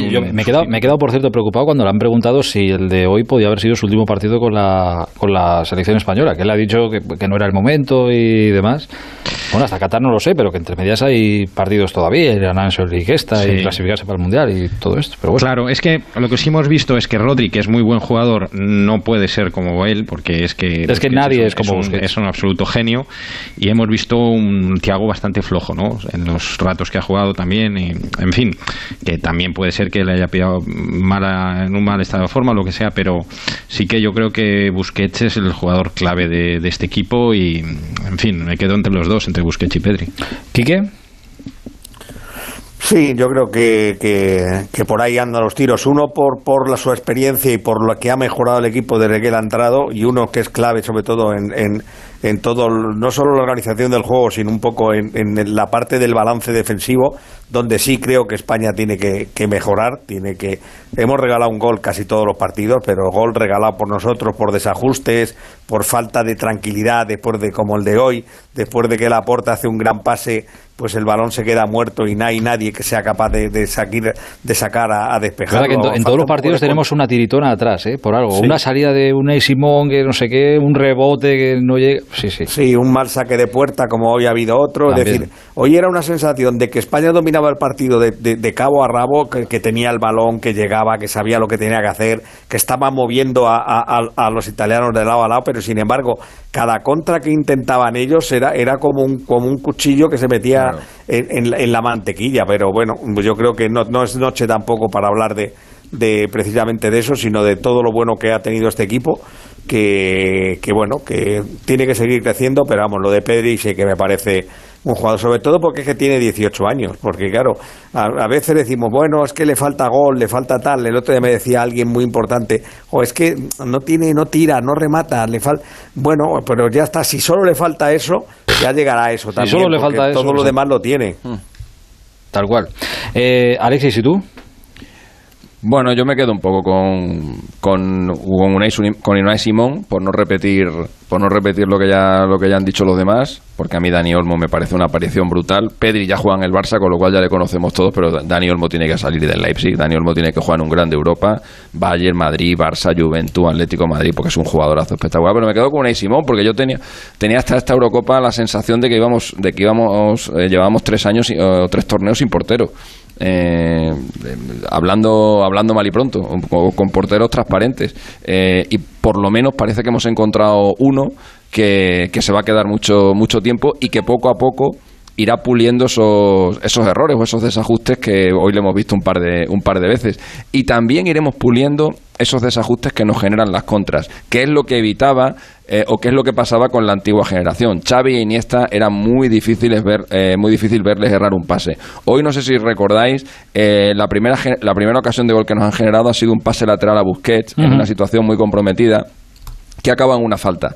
Eh, ese pase lateral, eh, Xavi o Iniesta jamás lo habrían dado. Y no sé quién ha dado ese pase lateral, pero estoy seguro que dentro de dos años no lo dará. Porque habrá aprendido y, cogerán experiencia y estos jugadores, insisto, estos jugadores, esto es una generación para Qatar. Os recuerdo que en 2006 eh, la generación que luego triunfó durante tanto, durante tanto tiempo, no pasó de octavos de final en la, en la Copa del Mundo y estaban ahí ya todos. ¿eh? Ahí estaba Casillas, estaba Piqué, no Piqué, no estaba Puyol, estaba Ramos, estaba Iniesta, estaba Xavi, estaba Villa, estaba Fernando Torres, todos estaban en 2006 y ahí aprendieron mucho de aquella derrota contra, contra Francia. Eh, a todo, claro, una de las cosas que también se dijo cuando empezó la, la, concentración y la lista y todo esto, que son jugadores buenísimos, que quizá ahora no los veíamos como grandísimas estrellas, igual que en 2010 todos los jugadores españoles estaban entre los tres mejores mm, en su puesto, seguro y lo que hacía falta era tiempo. Bueno, pues es que estos han sido tan precoces que han llegado ya hasta semifinales, eh, algunos en su primer gran torneo, y, el año que viene tenemos un mundial. Démosles tiempo porque tiene pinta de que nos pueden dar alegrías. Y hay que acordarse también, y hay que hacer un poco de memoria para dar las gracias también, eh, porque también estuvieron dando el callo, y yo creo que también en parte lo que se ha conseguido también es culpa suya, a los Albiol, Rodrigo Moreno y todos estos que estuvieron en la famosa burbuja paralela cuando pasó lo que pasó. Bueno, pues eso también es trabajo y también habrá contribuido a que este grupo haya llegado hasta donde, hasta donde ha llegado. ¿Qué ha sido las semifinales? Ojalá hubiera sido un pasito más y estar el domingo en la final, pero chico, no ha, no ha podido ser. Eh, ¿Algo más que decir que no os podáis guardar? No, pues hombre, creo que está todo dicho. Son muchos días seguidos diciendo mm, analizando cada día a día los partidos de España o día a día la actualidad de España. Entonces, claro, es que eh, hemos ido casi todos cambiando de opinión en, en, muchos conceptos, cambiando de opinión, porque la opinión de cada día, ¿no? Pero es que al final quizá el último día es el partido más completo de todo, aunque no se haya ganado. Hmm. A mí hoy, la continuidad que ha tenido el partido de hoy, yo creo que no la había tenido. La continuidad en el juego, quiero decir, no la había tenido el equipo en el resto de los partidos. Y justo ante el mejor rival es donde sale la mejor cara del equipo, con lo que, pues eso, es para por lo menos sentirse orgulloso y casi, casi optimista para el futuro. Quique, te mando un abrazo grande. No te vayas muy lejos, que seguiremos hablando, ¿eh? Vale, un abrazo. Hasta adiós, adiós. Cayetano. No, que iba a decir que hay que saber latín para ser capitán. Latín, italiano, inglés, español y todo, porque es que Kelini, es que, bueno, eh, habrá sido a suerte eh, que ha ganado los dos sorteos, pero vamos, eh, es que Jordi Alba ponía la cara de que no se estaba enterando de nada. y el otro... Pero hay que tener mala suerte para palmar los dos. Claro, pero es que el otro se lo ha comido, le ha dicho mentiroso en español. Le ha dicho mentiroso. Hablaba a hacer la el, árbitro en inglés, lo cogía, lo arrebataba, le cogía la cabeza y al final le ha ganado los dos sorteos este tío, y en fin. Eso que, ha, dicho, eso que ha dicho Piqué de lo de empezar lanzando, eh, FIFA lo intentó cambiar eh, y de hecho hizo una prueba en un torneo, en, un mundial sub algo, sub 20 o sub 17, de que los penaltis se, lanzaran alternadamente. Primero lanzaba uno, luego el siguiente lanzaba dos seguidos, luego volvía a lanzar el primero. O sea, intentaron ahí una fórmula para eh, neutralizar en lo posible esa ventaja que tienes estadísticamente de lanzar primero. Y no sé por qué no lo continuaron. En aquel mundial lo pusieron en práctica y no sé si lo tienen ahí como una idea para emplear en el futuro, pero eh, hoy nos ha perjudicado, el otro día nos, el otro día nos benefició. Eh, España, además, es de las pocas selecciones que puede decir que ha ganado tres tandas de penalti lanzando por detrás del, del, del rival, pero es verdad que, hombre, que si hay una cosa que estadísticamente ya te da una ventaja importante eh, cuando empiezas lanzando, eso no se debería utilizar en, eh, para decidir una cosa tan importante como jugar una final de la, de la Eurocopa. Eh, llegan los sorteos, hemos palmado los sorteos, hemos palmado los penaltis. Hoy no ha sido una buena noche, pero nos llevamos cosas positivas. Alexis, tampoco te vayas de vacaciones, no te vayas lejos, ¿eh? que seguiremos No, no, pues, ¿qué dices? Yo tengo ahora Copa América, Copa Oro, eh, los Juegos Olímpicos. Tienes lío, tienes lío, tienes lío. Saluda a la gente de Twitch que te está viendo. ¿eh? Hombre, un abrazo muy grande para, un abrazo grande para todos. aquí de personas escuchándonos, así que... Luego me conecto contigo ¿eh? a las 3 de la mañana para seguir a, a las 3 estamos, Argentina, Colombia. Luego me conecto, luego me conecto. Ahí, por ahí Esto no para. Abrazo grande. Vía España. Adiós, chao. Adiós, Cayetano. Adiós, un abrazo. Y me está esperando Jorge Valdano. Tiene una noche completita también. El transistor. Quiero decirte mi secreto ahora. Tengo un sexto sentido. En ocasiones veo ofertas dos por uno. Sí, dos gafas graduadas de marca con antirreflejante por solo 79 euros. Infórmate en soloptical.com. Solo Optical, solo grandes ópticas. ¿Quieres vender tu coche? Busca, compara y si alguien te paga más, ven a Ocasión Plus. Mejoramos cualquier tasación, mejor precio garantizado, pago en 30 minutos. Ocasión Plus. Ocasión Plus, nueve centros en Madrid. Localiza tu centro más cercano en ocasiónplus.com, abiertos sábados y domingos. En ocasiones veo ofertas 2 por 1 Sí, dos gafas graduadas de marca con antirreflejante por solo 79 euros. Infórmate en soloptical.com. Soy Eduardo Molet. ¿Sabes que puedes vender tu casa y seguir viviendo en ella para siempre? Te invito a merendar todos los martes y jueves a las 6 de la tarde en mi oficina de Fernando el Católico 19 y te cuento cómo. Reserva ya tu merienda en el 658 60 60 60 y vive tranquilo. Para ser el primero tienes que trabajar duro, mejorar cada día y no bajar nunca la guardia. Para ser el primero tienes que... ¿Venir a probar el nuevo Nissan Qashqai? Visita tu concesionario Nissan del 9 al 17 de julio y sé el primero en conducir el nuevo Nissan Qashqai electrificado con tecnología My Hybrid y etiqueta Eco. Red de concesionarios Nissan de Madrid. Juan Ramón Lucas te acompaña y recorre contigo las principales noticias del día. No habrá que pensar en un modelo educativo que en materia fiscal, empleo, prestaciones. ¿Qué es lo más importante desde el punto de vista? El turismo. En esta parte final hemos tocado algunos de los temas más importantes. Lucas te ayuda a entender la actualidad. Cada tarde a las 8, la brújula de Onda Cero. Y siempre que quieras, en la app y en la web. Te mereces esta radio. Onda Cero, tu radio. El transistor. Aitor Gómez. Os contaba antes algunos mensajes de no gente cualquiera, de Silva, Cazorla, Piqué, Puyol, etcétera, eh, mostrando su ánimo a la selección. Eh, no había visto este, que creo que también es importante, el capitán de la selección, ex del Real Madrid ya. Sergio Ramos, triste e injusto, no ha podido ser, pero habéis hecho vibrar y emocionarse a todo un país orgullo, orgulloso de nuestra selección. Este es el mensaje de Sergio Ramos, al que yo, sin información, pero yo creo que volveremos a ver vestido con la camiseta de, la selección española. Veremos que los partidos. Es que no queda tanto tiempo para que vuelva la selección a, jugar. Hola Jorge, buenas noches. ¿Qué tal? Buenas noches. Em, España no tenía que haber palmado hoy. ¿eh? No, no, no lo merecía. Hizo un muy buen partido, marcó un nivel de superioridad alto y además de una manera continua. Eh, nos demostró que, el tiki-taka sigue vivo, eh, que el equipo tiene orgullo y sabe competir, eh, de manera que me parece eh, una despedida triste, pero, pero que hoy se inaugura o empieza algo ilusionante, ¿no? Correcto. por eso es que de alguna forma, lo veníamos hablando ahora, es que de alguna forma igual tendríamos que estar muy fastidiados porque nuestra selección se ha ido fuera de la Eurocopa y ya no la vamos a ganar.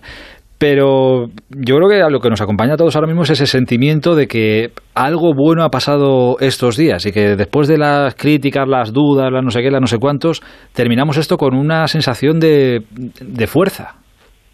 Sí, todo tiene relación con las expectativas y desde luego que esta selección eh, ha superado claramente las expectativas que, que había creado. Es un equipo muy, muy joven.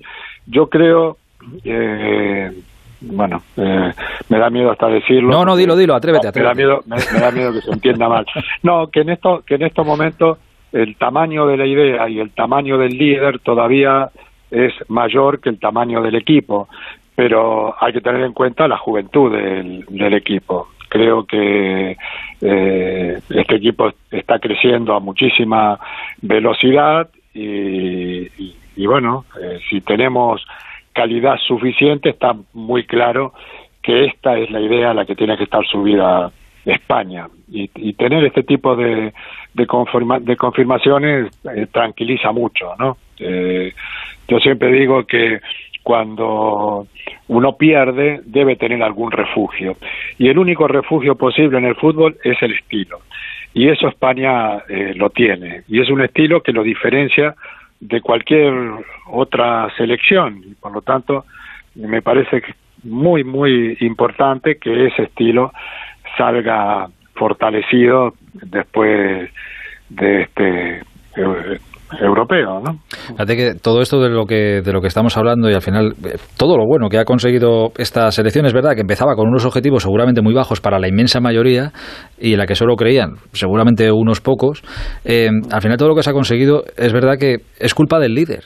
Eh, Luis Enrique yo creo que desde el primer día era el que de verdad pensaba que de ese grupo joven, sin experiencia, a lo mejor de no ser estrellas mundiales, de ese grupo podía salir algo como lo que ha terminado de salir. Es todo mérito suyo.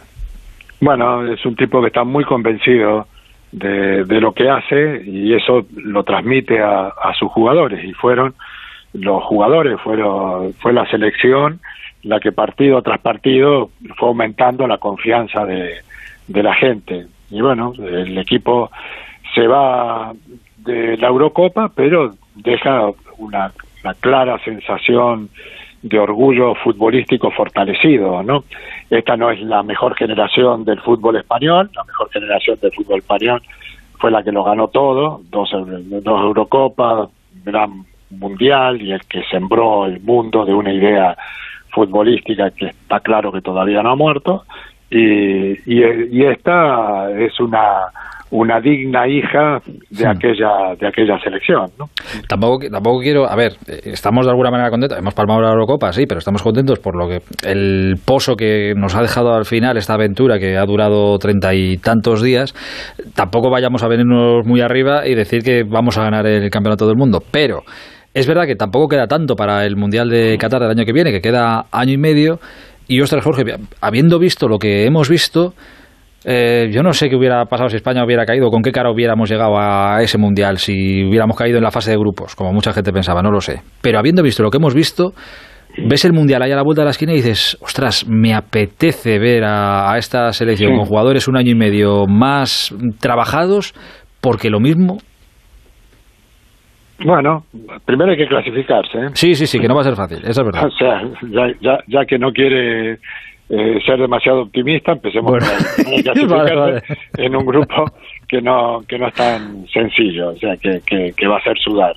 Pero sí, esta, esta selección ha madurado en muy poco tiempo, hay chicos muy, muy jóvenes que, están generando un, tremendo impacto a nivel internacional, lejos de amedrentarse, da la sensación de que cuando más complicado es el partido, mejores jugadores resultan ellos, o sea que esos son todos datos muy, pero muy importantes, ¿no?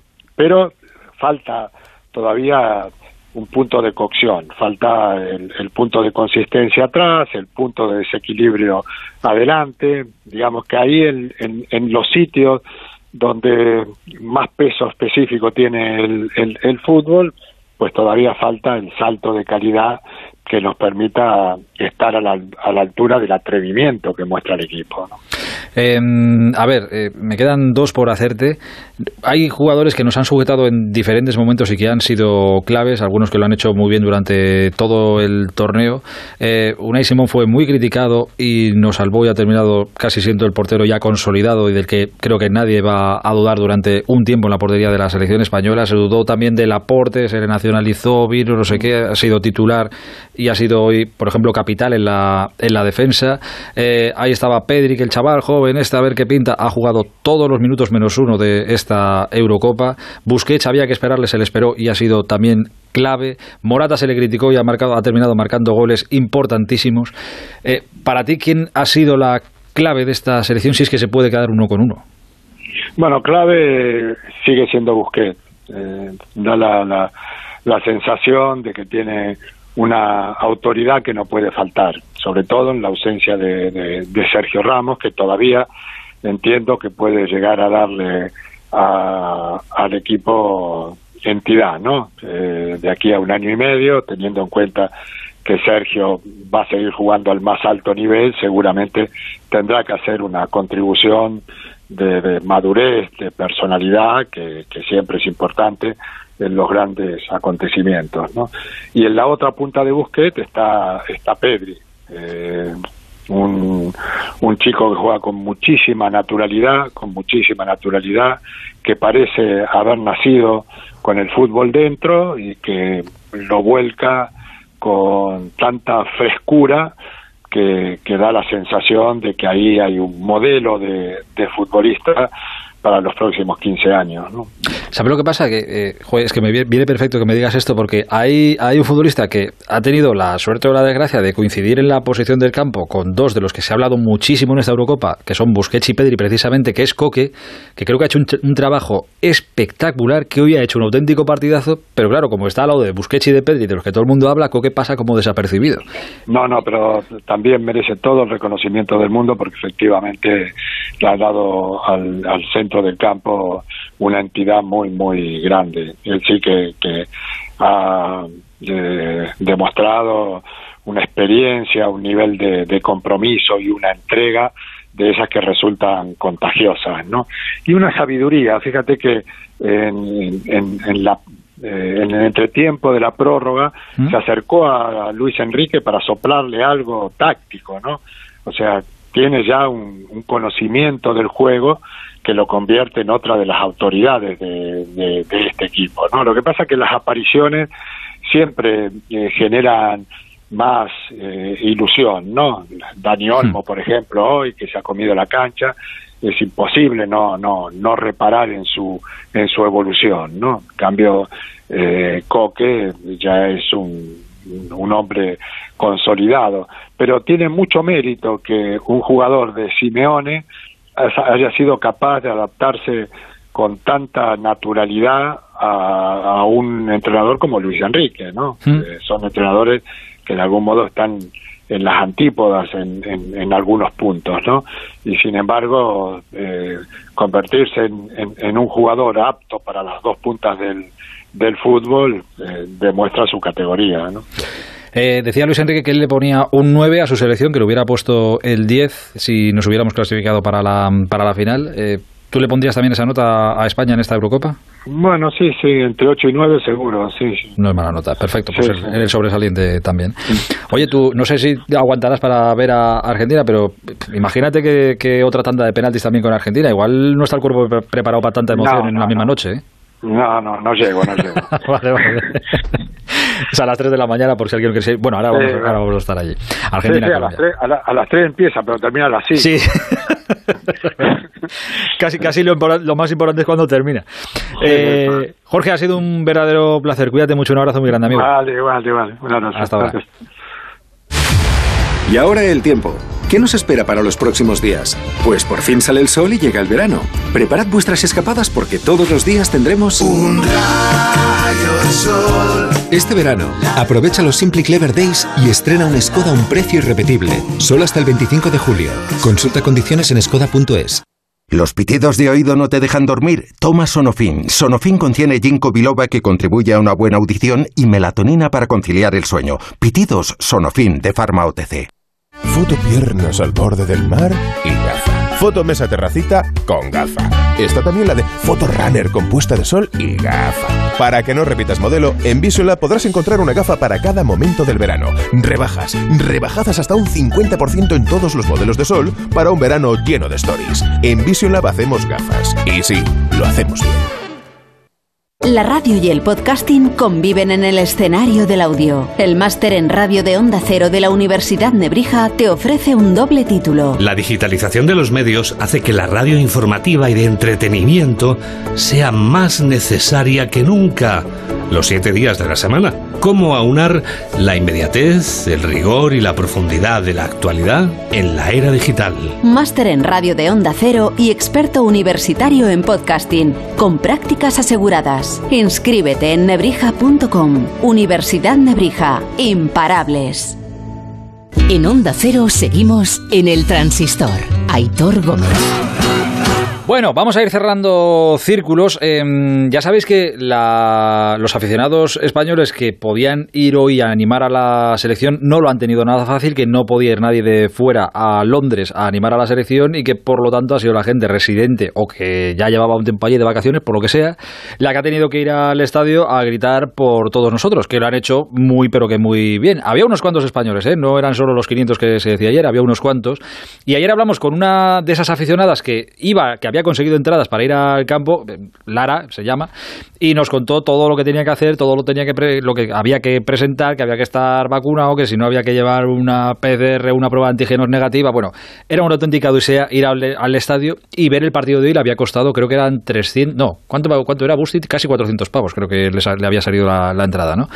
Bueno, pues le ha salido por 400 pavos el ver cómo eliminaban a España. La buena noticia es que ya no tendrá que comprar entrada para la final y gastarse otros 400, porque entonces ya la reúnan el mes entero. Hay que sacar cosas positivas de todos los lados.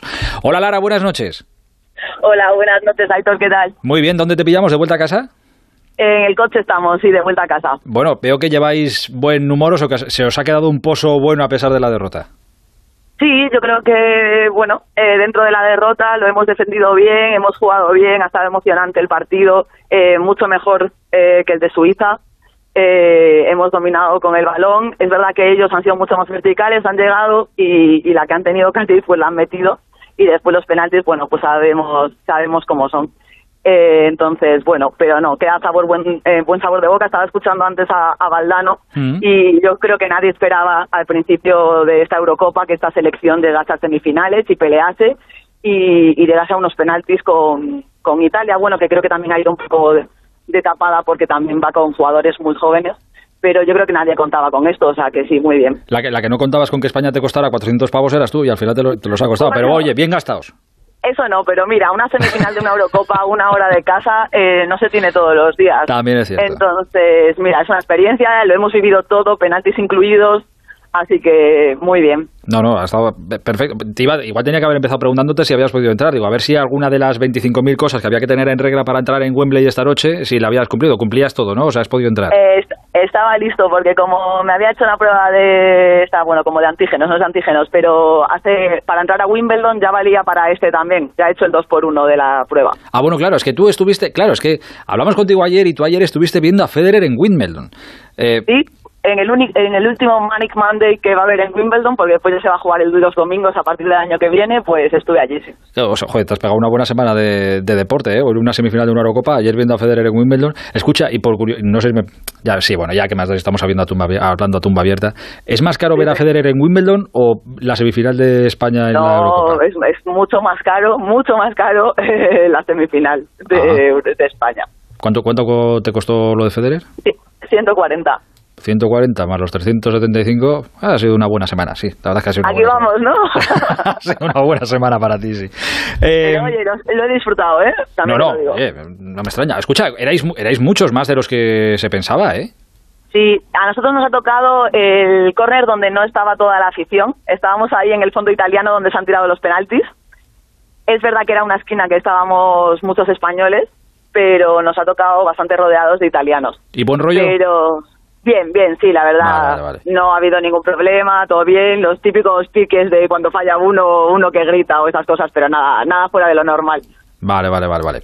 Oye, la, última que, que es que me quedé yo con la, con la historia, porque me dijiste que te ibas con una amiga y con otros dos chicos que habían conseguido entrada, que conocisteis el partido de no sé qué, viendo los penaltis de no sé qué. ¿Qué tal, qué tal ha ido todo eso? Bien también, ¿no?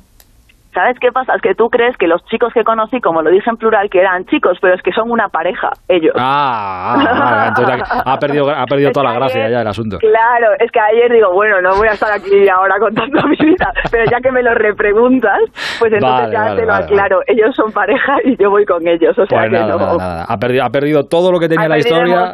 nada, ha perdido todo, lo ha perdido Ya lo siento, ya lo siento. Oye, Lara, un placer haberte conocido, cuídate mucho y si vamos por Londres ya te llamaremos.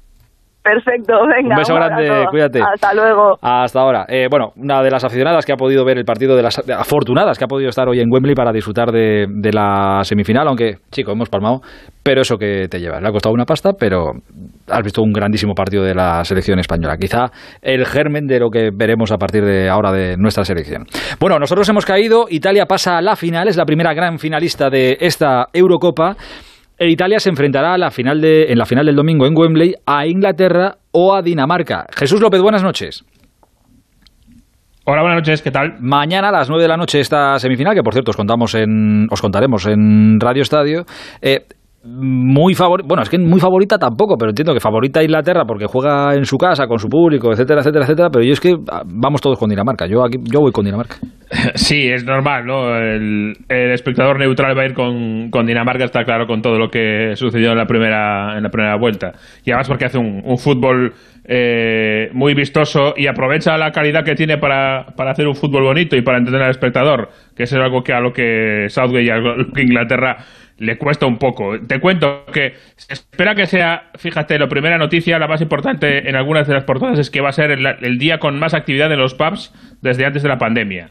Esto es importante. Venga, y con, con todo lo que va a pasar.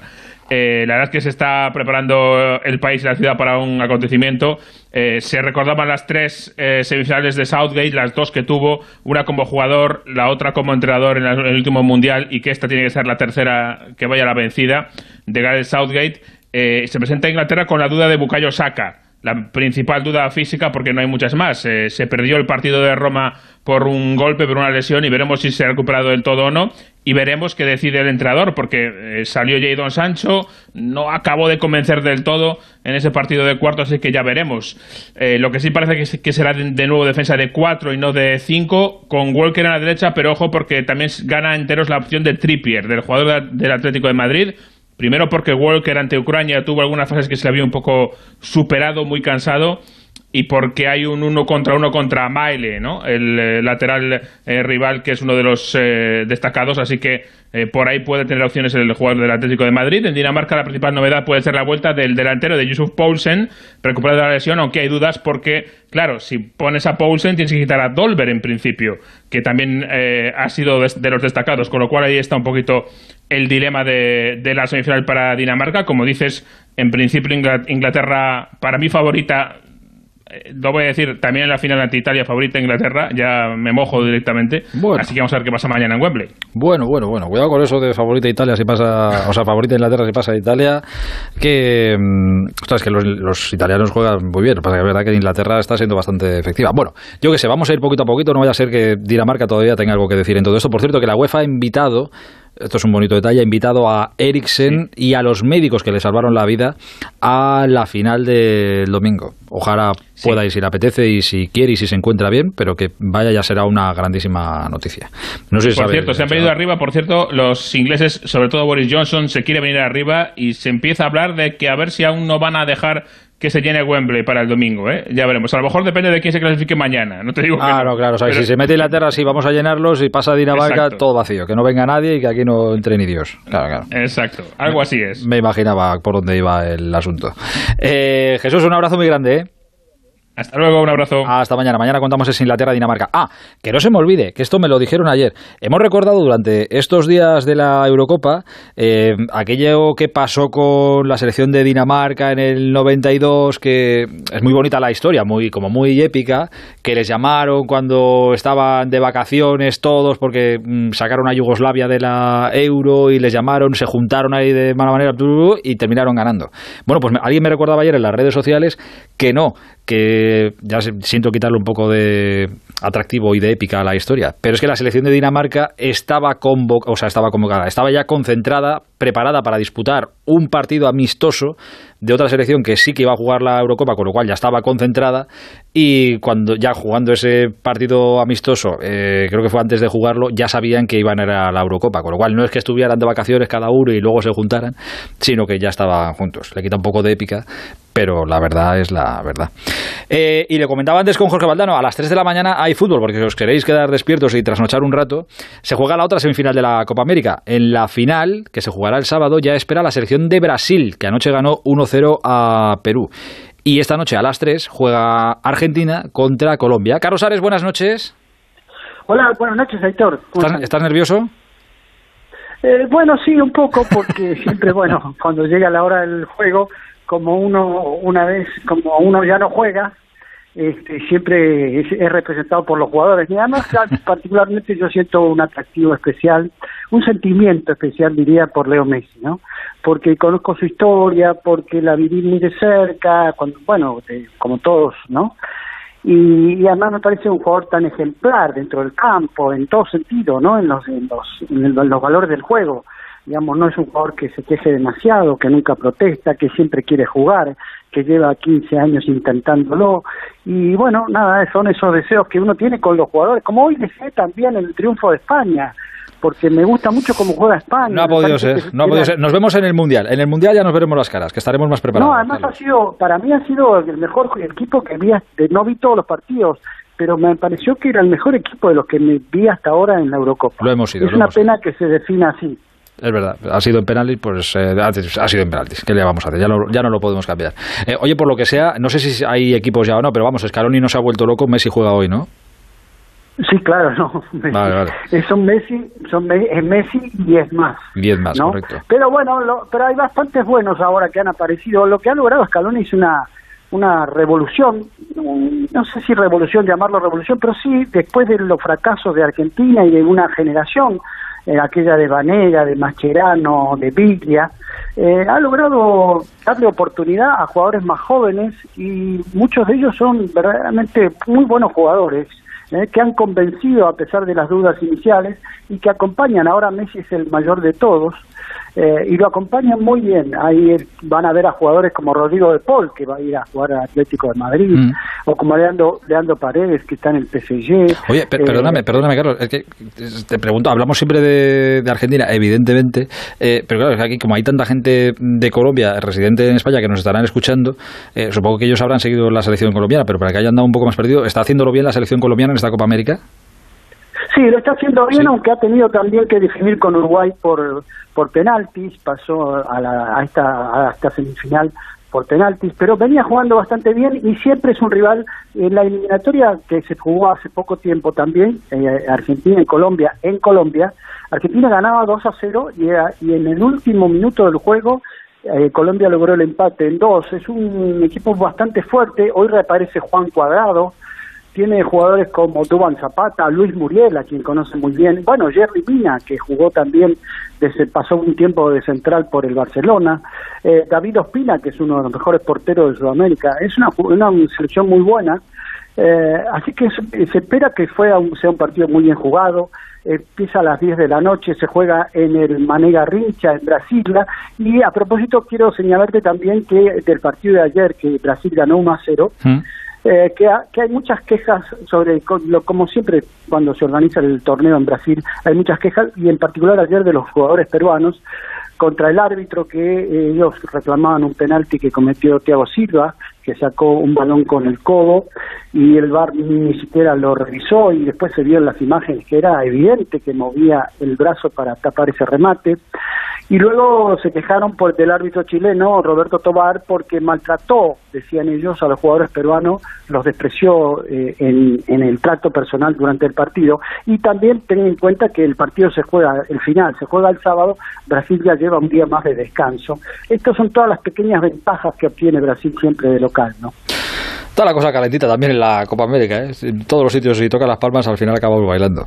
Eh, Carlos, hablamos pronto. Un abrazo muy grande. Hasta mañana. Hasta mañana, buenas noches. Adiós y suerte. El transistor. Onda Cero. Cada semana tengo que repostar. ¿Tú no vas nunca? Yo no, tengo un vehículo electrificado de Kia y los primeros 50 kilómetros va en eléctrico. Esto sí que es ahorro. Ven a Takay Motor del 8 al 12 de julio y no te pierdas el evento VIP de los vehículos electrificados con los mejores vehículos en stock. Takay Motor, tu concesionario Kia en la milla del motor de Alcorcón, Fuenlabrada, Móstoles y también en takaymotor.com. ¿Problemas de humedad? Iberdeco Humedades es la solución. Devolvemos la salud a tu vivienda con nuestros tratamientos antihumedad definitivos, de principio a fin, hasta 30 años de garantía. No lo pospongas más. Solicita ahora un diagnóstico gratuito en iberdecohumedades.es 910 31 10. ¿Te extraña este sonido? ¿Y si por culpa de tu GPS mal configurado has terminado en un concurso de canto de agapornis en Cazalegos del Ventorrillo? Con Ama tranquilo. Con nuestro seguro de automóvil, nuestro manitas irá donde quieras para aquellas operaciones en las que no es necesario que acudas al taller. Ama, seguros para profesionales sanitarios. Infórmate en amaseguros.com o en el 91 343 4700. Inspira Valdarán. Llénate de salud, naturaleza y vida este verano. Ven a recorrer nuestros caminos, montañas, ríos y pueblos. Te esperamos en la Valdarán. Visitvaldarán.com. Extrovertido con tus amigos. Tímido con desconocidos. Familiar. Trabajador de 9 a 6. Pasional cada domingo de fútbol. Ese eres tú. Híbrido por naturaleza. Nuevo Renault Arcana. Ahora disponible en versión e-tech híbrida. Descúbrelo en la red Renault de la Comunidad de Madrid.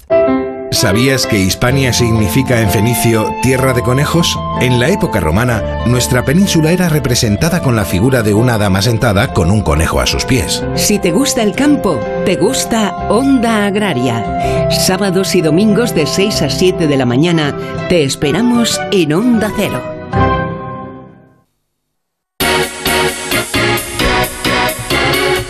Estamos terminando, pero hay que hablar también de ciclismo. Marc Cavendish ha conseguido su tercera etapa en este Tour de Francia en el día de hoy y se queda solo a una del récord de Eddy Merckx. La verdad es que Busti lo clavaste. Cuando dijiste que este ya estaba, que no estaba para ganar etapas en el Tour, yo te fue pie- el mejor. juntillas. Tú y pregúntale a Pedro, se nos fue y se nos fue lo mejor. Ya, ya, bueno, ¿qué pues, vamos a hacer? pues ahí está Cavendish ganando. Hola Perico, buenas noches. Hola, buenas noches, Aitor. Además, me gusta que gane Cavendish porque es que se alegra todo el mundo. O sea, él se alegra muchísimo de que gana, pero el resto de la gente del pelotón, de sus rivales que pierden, también se alegran por él. Bueno, yo creo que en el ciclismo, como de todo en la vida, hay momentos de euforia, eres joven, triunfador y luego conoces otra realidad, ya a punto de despedirte de tu trabajo, de tu profesión y eh, las penas, las dudas, las falta de confianza y cuando, bueno, tienes una segunda oportunidad que le llega de rebote y te ves que no sabes por qué, pero te ves ganando, pues la euforia yo creo que es más, más desbordante que si fuese la primera vez cuando lo logras, ¿no? Porque al final la victoria siempre gusta y es un, sabor muy agradable, pero cuando crees que ya no vas a vivir ningún gran momento y no, no es que lo logres una vez, sino tres veces y te hacen soñar en un sueño que primero era estar en el Tour y triunfar y ahora es el no va más, ¿no? Poder igualar eh, en victorias en el Tour de Francia al gran Eddy Merckx, el gran ciclista de la historia de este deporte, o sea, yo no sé si está en las nubes, pero si no lo está, poco, le falta y eso lo contagia y lo irradia a, su alrededor. Eh, esa es la etapa de hoy, la que se ha llevado Cavendish. Mañana tenemos un etapón. Eh, Pogachar el otro día, Pogachar que sigue siendo el líder indiscutible de este Tour de Francia, el otro día es verdad que dio una exhibición tremenda, se le escapó la victoria. ¿Tú crees que eh, para él es como una espinita y que mañana que se sube dos veces el Mont Ventoux, aunque la etapa es verdad que termina abajo, no termina arriba, hay 20 kilómetros entre que se corona el Mont Ventoux por última vez y el final de etapa, ¿tú crees que mañana tendrá ganas de pegar otro hachazo pero llevarse la etapa? Pues no sé extrañar, pero yo la etapa lo dudo, ¿no? Hoy, hoy, como hoy ha sido una etapa transición. Eh, ayer era jornada de descanso, hoy es transición, hoy el pelotón ha cargado un poquito más las pilas. Entonces, mañana de salida va a ser un, un toque de queda para muchísima gente a la hora de que nadie quede aquí y todos en la fuga. Eso va a provocar que vaya todo muy rápido, escapadas más o menos numerosas y al final habrá un momento después de una hora de carrera o de 60, 70 kilómetros será un basta ya y que que nos dejen en paz y se vaya un grupo de corredores, ¿no? Y en ese aspecto yo creo que será así y ese grupo de corredores es fácil que se filtre gente que vaya bien en la montaña. Estoy pensando en Miguel Ángel López, el corredor del Movistar Team, y es posible que corredores de ese perfil se filtren y busquen una victoria de etapa. Por lo tanto, para Pogachar luchar una victoria con el gran Mont Ventoux en dos ocasiones se me antoja bastante difícil. Pero podría ser que si la, según vaya la carrera, si se le presenta la oportunidad de brillar y ganar una, una etapa más en este Tour de Francia, desde luego que no lo hace ascos, porque por, por poderío es el que más poderío tiene y si le bloqueas en la carrera lo podría ganar, pero yo creo que la carrera va a ir muy loca y, y tampoco se va a meter en esos berenjenales. Su equipo que está necesitado de recuperar esfuerzos y no creo que se metan, así que yo creo que mañana viviremos dos etapas, los que luchan la victoria de etapa y los de la general, sin contar por, con Pogachar, porque este es un electrón libre, sino sobre todo por esos hombres que aspiran a hacer podium en París. Mañana lo vemos, lo disfrutaremos y lo contaremos. Un abrazo, Pedrín, hasta mañana. Venga, hasta mañana. chao. Hola, Busti, buenas noches. Buenas noches. hay un montón de cosas que contar, además, hoy. Sí, hoy con España hemos dejado el resto de cosas para el final, así que vamos con el repaso a lo que ha sido el mercado de fichajes. Akraf, ya oficialmente nuevo jugador del PSG, que paga 60 millones fijos más 11 en bonus al Inter de Milán. De esta cantidad, el Real Madrid se llevará 3 millones de euros, que es el 5% correspondiente a lo que llaman mecanismo de solidaridad. Junior Firpo se marcha del Barça al Leeds, al equipo entrena Bielsa 15 millones de euros el precio del traspaso y de aquí hay 2 millones de euros para el Betis. El Rayo Vallecano ha hecho oficial la renovación de su entrenador, Andoni Iraola. El Rayo, por cierto, vuelve a los entrenamientos la próxima semana, el día 13. El Atlético de María ha presentado a Marcos Paulo, el delantero brasileño de 20 años, que va a lucir el 20, el dorsal que llevaba Vitolo. El Getafe ha hecho oficial el fichaje de Stefan Mitrovic, un central serbio de 31 años que procede del Estrasburgo. Eh, jugó ya en Valladolid durante media temporada en la 2013-14. El Mallorca incorpora al portero Dominic Grave, que procede del eslogan de Bratislava, tiene 24 años, es internacional y mide 1,97. Buen tallo. Y el Mallorca va a incorporar también a Jaume Costa, el jugador que terminaba contrato con el Villarreal el pasado día 30. Miquel Vesga es, eh, ha dado positivo en el Atleti Bilbao en la vuelta al trabajo. El jugador está aislado, en perfecto estado en casa y de momento ahí se tendrá que mantener durante la próxima semana. En el Betis han dado todos negativo en las pruebas PCR las que se sometieron ayer. Hoy han pasado ya reconocimiento médico los jugadores. Cinco positivos en el Sporting de Gijón en la vuelta al trabajo. Dos jugadores del primer equipo como Álvaro Vázquez y Bogdan Milovanov y tres miembros del filial y tres positivos también en el Eibar, uno de la primera plantilla y dos jugadores del filial. Eh, a nivel internacional, Adrián Bernabé, el jugador que conocimos en la Promis, sí. fue el mejor con el español, luego estuvo en el Barça, se marchó al City de Guardiola, ahora le ha fichado el Parma, la próxima temporada estará en Italia. Y en baloncesto tres apuntes. El Real Madrid ha comunicado el fichaje de Urtel, ya se sabía desde el año pasado cuando abandonó el Barça y se fue a terminar la temporada en el Villerban. Escariolo ha dado ya los dos primeros descartes de esos 18 que están entrenando para los Juegos Olímpicos. Se trata de Seba Said y Sergi Martínez. Y dentro de hora y media comienza la final de la NBA 2020-21. A las 3, primer asalto, Phoenix, Milwaukee. Así que todos los aficionados al baloncesto y a la NBA, exacto, en hora y media tienen la final. Que no lo hemos dicho y, y, supongo que la gente lo sabrá, pero bueno, que ya hay horarios desde hoy de la primera jornada de Liga, que empieza el 13 de agosto os lo digo así rápido, 13 de agosto, viernes, partido inaugural va a ser un, Valencia-Getafe, es decir, Bordalá recibiendo a su Getafe. Sábado 14 a las 5, Osasuna Española, a las 7 y media Mallorca-Betis, 7 y media Cádiz-Levante y a las 10 a la vez Real Madrid. Domingo 15 de agosto, 5 y media Celta Atlético de Madrid, a las 8 Barça Real Sociedad y a las 10 y cuarto Sevilla Rayo Vallecano. Y el lunes 16 de agosto a las 8 Villarreal Granada y a las 10 de la noche Elche Athletic de Bilbao. Todos los horarios sujetos a posibles cambios dependiendo de las temperaturas. O sea que esto pongámoslo de momento en cuarentena. El día 13 empieza la liga, el 13 de agosto. Subdirector, buenas noches. Buenas noches. Orgulloso no, lo siguiente, más que orgulloso de la selección española y sobre todo de su seleccionador. Hemos visto hoy un partidazo de la selección española, repaso táctico el que ha pegado Luis Enrique Mancini y luego, sobre todo, una serie de jugadores, en Dani Olmo, Pedri, que es un cielazo de chaval y es espectacular, y el conjunto de la selección española. Indudablemente estaríamos muchísimo más eh, contentos y felices eh, si hubiésemos Hombre, pues pasado. Sí, pero eh, yo estoy muy orgulloso de esta selección. Pero sobre todo, para mí, el que sale más reforzado de todo es el técnico que hizo una apuesta por una serie de jugadores que han dado un altísimo nivel y probablemente nos falta sobre todo cultivar algunas cosas en la zona defensiva como muy bien decía Jorge y por supuesto también en la zona de ataque. Pero yo me siento muy orgulloso de la selección española y quiero dar las gracias porque creo que su trabajo ha sido sensacional de la Federación a Marisa González eh, con Nuria Bravo y por supuesto también a Pablo García Cuervo con el Departamento de Comunicación. Ahora a seguir trabajando y a esperar de cara al futuro qué es lo que está ocurriendo. Me ha sorprendido cuando decía hace unos instantes, eh, Carlos, la cantidad de positivos que hay de los eh, jugadores que están volviendo a trabajar. Eso es una barbaridad, ¿no? Hay equipos con cuatro, con cinco, les ponen de las vacaciones, fuera de No, no, pero por favor, un poquito de control, un poquito, ese más que nada, primero por, por mm, salud, eh, por suyo, para de, su familia, pero sobre todo también, pues, para todo esto. Y a ver, ya, ya te lo digo, que el próximo día 19 voy a estar en en la Junta de Extremadura con Javier Guillén y con el presidente, por supuesto, nuestro amigo y nuestro presidente Guillermo Fernández Vara, que se va, vamos a presentar un acto de lo que significa para, la, eh, para Extremadura el paso de la Vuelta Ciclista a, España por las localidades, eh, por supuesto, de en Villanueva de Don Benito, y también de Guadalupe y de Navalmoral de la Mata.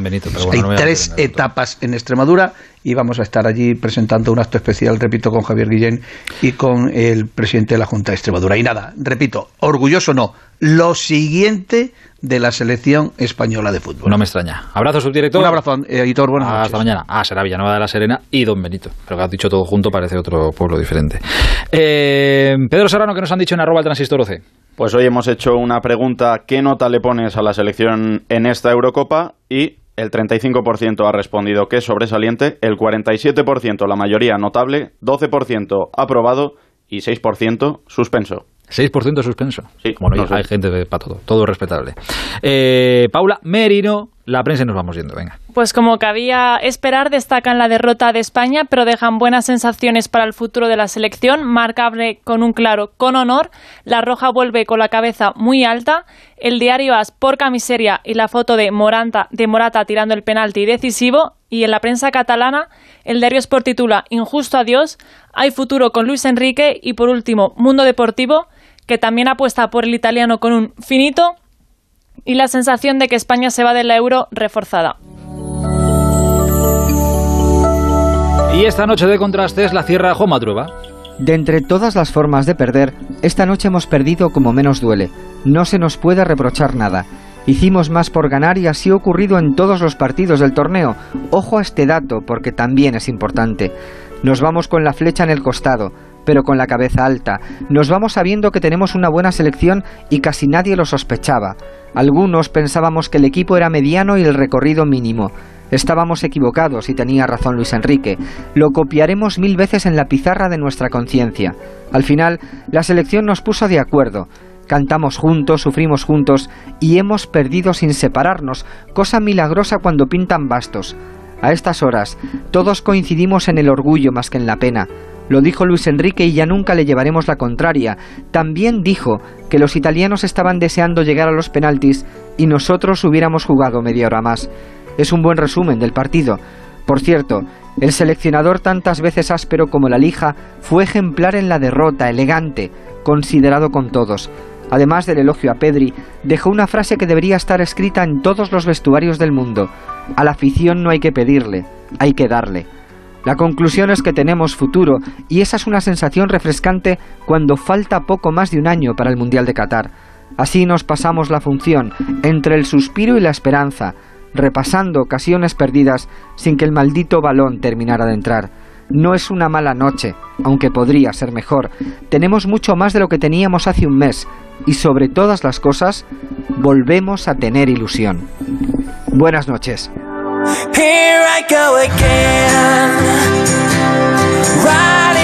Así llegamos a la 1 y 34 minutos de la madrugada, ahora menos en Canarias. Es verdad, hoy hemos perdido, pero hemos ganado la confianza de que podemos ganar mañana. Y eso es muy, pero que muy importante. Mañana a las once y media, aquí estaremos para encender otra vez el transistor. hasta entonces, la radio Onda Cero está siempre a vuestro servicio. Un placer. Hasta mañana. Adiós.